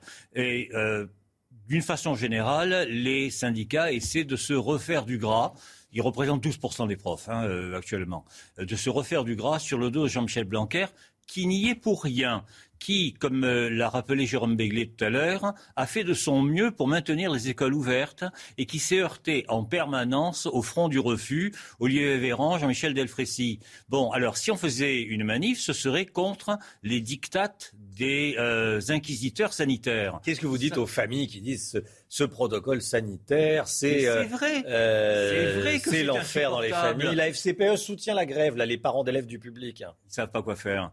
Euh, c'est vrai que c'est insupportable de passer son temps à sonder les narines de ses enfants avec un coton-tige. Hmm. Bon, euh, c'est absurde. Ils ne risquent rien. Rien. Statistiquement, les gosses ne risquent rien. Statistiquement, les profs ne risquent rien. Il va falloir le dire une fois pour toutes. On a fait des dégâts terribles, terribles en euh, faisant du confinement, en empêchant les enfants de continuer à étudier. Ils sont dans un état terrifiant terrifiant. Hein. Ils sont inscolarisables actuellement. Il est plus que temps de reprendre les choses en main. Il est plus le niveau des élèves a baissé. Mais c'est même pas le niveau, c'est la capacité d'attention la capacité de travail. Ils ont passé des mois quand même à euh, secouer leur télécommande devant leur télévision. À rien faire dans le euh, canapé du salon. Voilà. Euh, alors, ce qu'on appelle en anglais ça les couch potatoes. bon, il est plus que temps de remettre véritablement la machine d'éducation sur les rails. Jean-Michel Blanquer a essayé de le faire. Il s'est heurté. On a su qu'il s'était frité sérieusement avec Olivier Véran. Euh, Visiblement, il y a de l'électricité dans l'air entre les deux. le Conseil des ministres. Bon, mais les vraies responsabilités sont là. Ce ne sont pas celles d'un ministre qui a fait ce qu'il a pu. Merci beaucoup, Jean-Paul Briguelli. Jérôme Béglé, en, un mot, c'est. Euh, je vois les paroles de, Jean-Paul Briguelli. Il vous a rendu hommage. Voilà. Et puis, effectivement, on peut difficilement accabler le ministre de l'Éducation nationale de tous les maux. Encore une fois, ses deux grands mérites, c'est un, il a laissé des écoles ouvertes. Deux, il a pris à sa ministre de l'enseignement supérieur, qui était très absente sur le sujet, le combat contre le wokisme. C'est quand même pas mal c'est quand même pas mal. Et, vous soutenez euh, le travail de Blanquer, enfin le, le, bilan en tout cas. Effectivement, c'est insupportable de fourrager dans son nez tous les jours pour soi, pour ses enfants. Tout le monde est d'accord. Euh, je ne suis pas certain qu'il ait eu son mot à dire malheureusement dans la mise en place de ce protocole. Merci Jérôme, merci beaucoup à nouveau Jean-Paul Briguelli. La santé tout de suite avec le docteur Brigitte Millot. Docteur Brigitte Millot, avec nous, vous nous parlez de ces personnes, Brigitte, euh, qui sont vaccinées, mais contaminés. Pour certains, ce serait à cause des anticorps facilitants. Euh, qu'est-ce que c'est que les anticorps facilitants? Pour certains, mais pas pour tous. Attention. Alors, on va expliquer effectivement ce que c'est que les anticorps ce que sont les anticorps hmm. facilitants. C'est quelque chose qui existe depuis longtemps, qui est connu depuis longtemps hein, en immunologie. Alors, vous savez, quand on est contaminé par un, microbe, ou alors quand on est vacciné, l'idée c'est que nos défenses immunitaires fabriquent des anticorps. Les anticorps sont là pour nous protéger. Vous savez, les anticorps, c'est ce qui est en forme de Y, là on les a souvent vus hein, depuis le début de l'épidémie. Je vais vous les montrer en image. Et ils sont là en fait pour bloquer l'antigène anticorps, antigène. L'antigène, c'est ce qu'il y a à la surface du virus, notamment la fameuse protéine spike. Et vous voyez ces petits anticorps en forme de Y, ils vont venir et ils vont se coincé sur la protéine spike. Je rappelle que la protéine spike, c'est celle qui permet l'entrée dans nos cellules. Donc, ils vont la bloquer. Donc, comme ça, le virus ne pourra plus rentrer dans nos cellules. Ça, c'est les anticorps neutralisants. Et donc, ils sont là pour nous protéger. Il arrive, c'est rare, mais il arrive qu'il y ait des anticorps facilitants. C'est-à-dire qu'en fait, l'anticorps, au lieu de faire son boulot, il va en fait faciliter l'entrée dans la cellule. C'est-à-dire qu'en fait, le, truc en forme de Y, là, comme ça, au lieu de bloquer l'antigène, il va au contraire lui ouvrir la porte et le faire rentrer comme ça dans toutes nos cellules. Et donc, on va se retrouver avec quoi? Avec une maladie aggravée. C'est-à-dire qu'en fait, s'il y a plus de virus qui rentrent, il y a une forme plus grave de la maladie. Alors, ces anticorps facilitants, ils peuvent aggraver la maladie quand on est infecté naturellement, et ils peuvent aussi l'aggraver à la suite d'une vaccination. Hein, il y a deux, phénomènes quand les anticorps sont produits, soit par la maladie, on va le voir, soit par euh, la vaccination. Et donc ça aggrave tous les symptômes de la maladie. C'est quelque chose qui est connu. Ça a été notamment très décrit euh, pour une maladie qu'on appelle la dengue, une maladie virale, même si c'était rare, hein, c'était 0,5% des cas, mais ça a été décrit. Ça a été décrit aussi chez le chat, dans la péritonite, la PIF, la péritonite infectieuse féline. Donc c'est quelque chose que l'on connaît et que tout le monde connaît. Et, donc, que tout le monde redoute. En fait, ça arrive surtout quand les anticorps neutralisants ne sont pas assez puissants, assez efficaces, etc. Donc, pour certains scientifiques euh, connus, euh, cette vaccination pourrait entraîner une augmentation des contaminations via les anticorps facilitants. Pour d'autres scientifiques, pas du tout. Nous avons reçu sur ce plateau, euh, sur cette chaîne samedi, le professeur Brigitte Autran, qui est membre du conseil scientifique. Voilà ce qu'elle disait sur les anticorps facilitants. On a maintenant deux ans de recul sur l'infection SARS-CoV-2. On a plus d'un an de recul sur les vaccinations. Il n'y a aucun cas recensé de facilitation par la vaccination. Donc, voilà l'avis du professeur Autran. Après, il faut savoir raison garder. À peu près plus de 7 milliards d'injections dans le monde. Si la vaccination aggravait la maladie, je pense qu'on aurait des cas graves partout. Autre chose, vous avez vu comment fonctionnaient les anticorps facilitants. Donc ça veut dire qu'une fois que le virus est dans le corps, il pourrait faciliter l'entrée du virus dans le corps. Mais est-ce que ces anticorps facilitants sont capables d'appeler le virus C'est-à-dire d'augmenter les contaminations?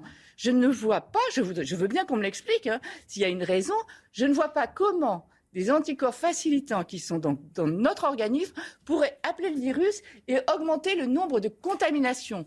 Ils peuvent effectivement aggraver la maladie une fois qu'elle est dans notre euh, organisme, mais ils ne peuvent pas augmenter le nombre de contaminations. Voilà ce qu'on peut dire. Donc oui, effectivement. Oui, mais, mais effectivement, c'est toujours pareil. On parle de, on met un scientifique, on met des faits qui sont exacts, des choses vraies, hein, les anticorps facilitants, ça existe. Oui, les fake news, on parle et, on travestit cette, euh, cette vérité. Voilà, alors il y a une corrélation évidemment. Il y a un virus qui est beaucoup plus contagieux. Il y a des vaccinations qui augmentent. Effectivement, euh, il y a plus de risques qu'on soit contaminé même après une vaccination et surtout quand c'est dans les premiers jours après, puisqu'on n'est pas encore protégé. Donc que ce soit vrai, c'est vrai qu'autour de vous, vous avez sûrement des gens qui ont été vaccinés et qui ont été malades. Mais c'est de la corrélation c'est pas de la causalité. C'est pas l'un qui a provoqué l'autre. Voilà. Merci Brigitte.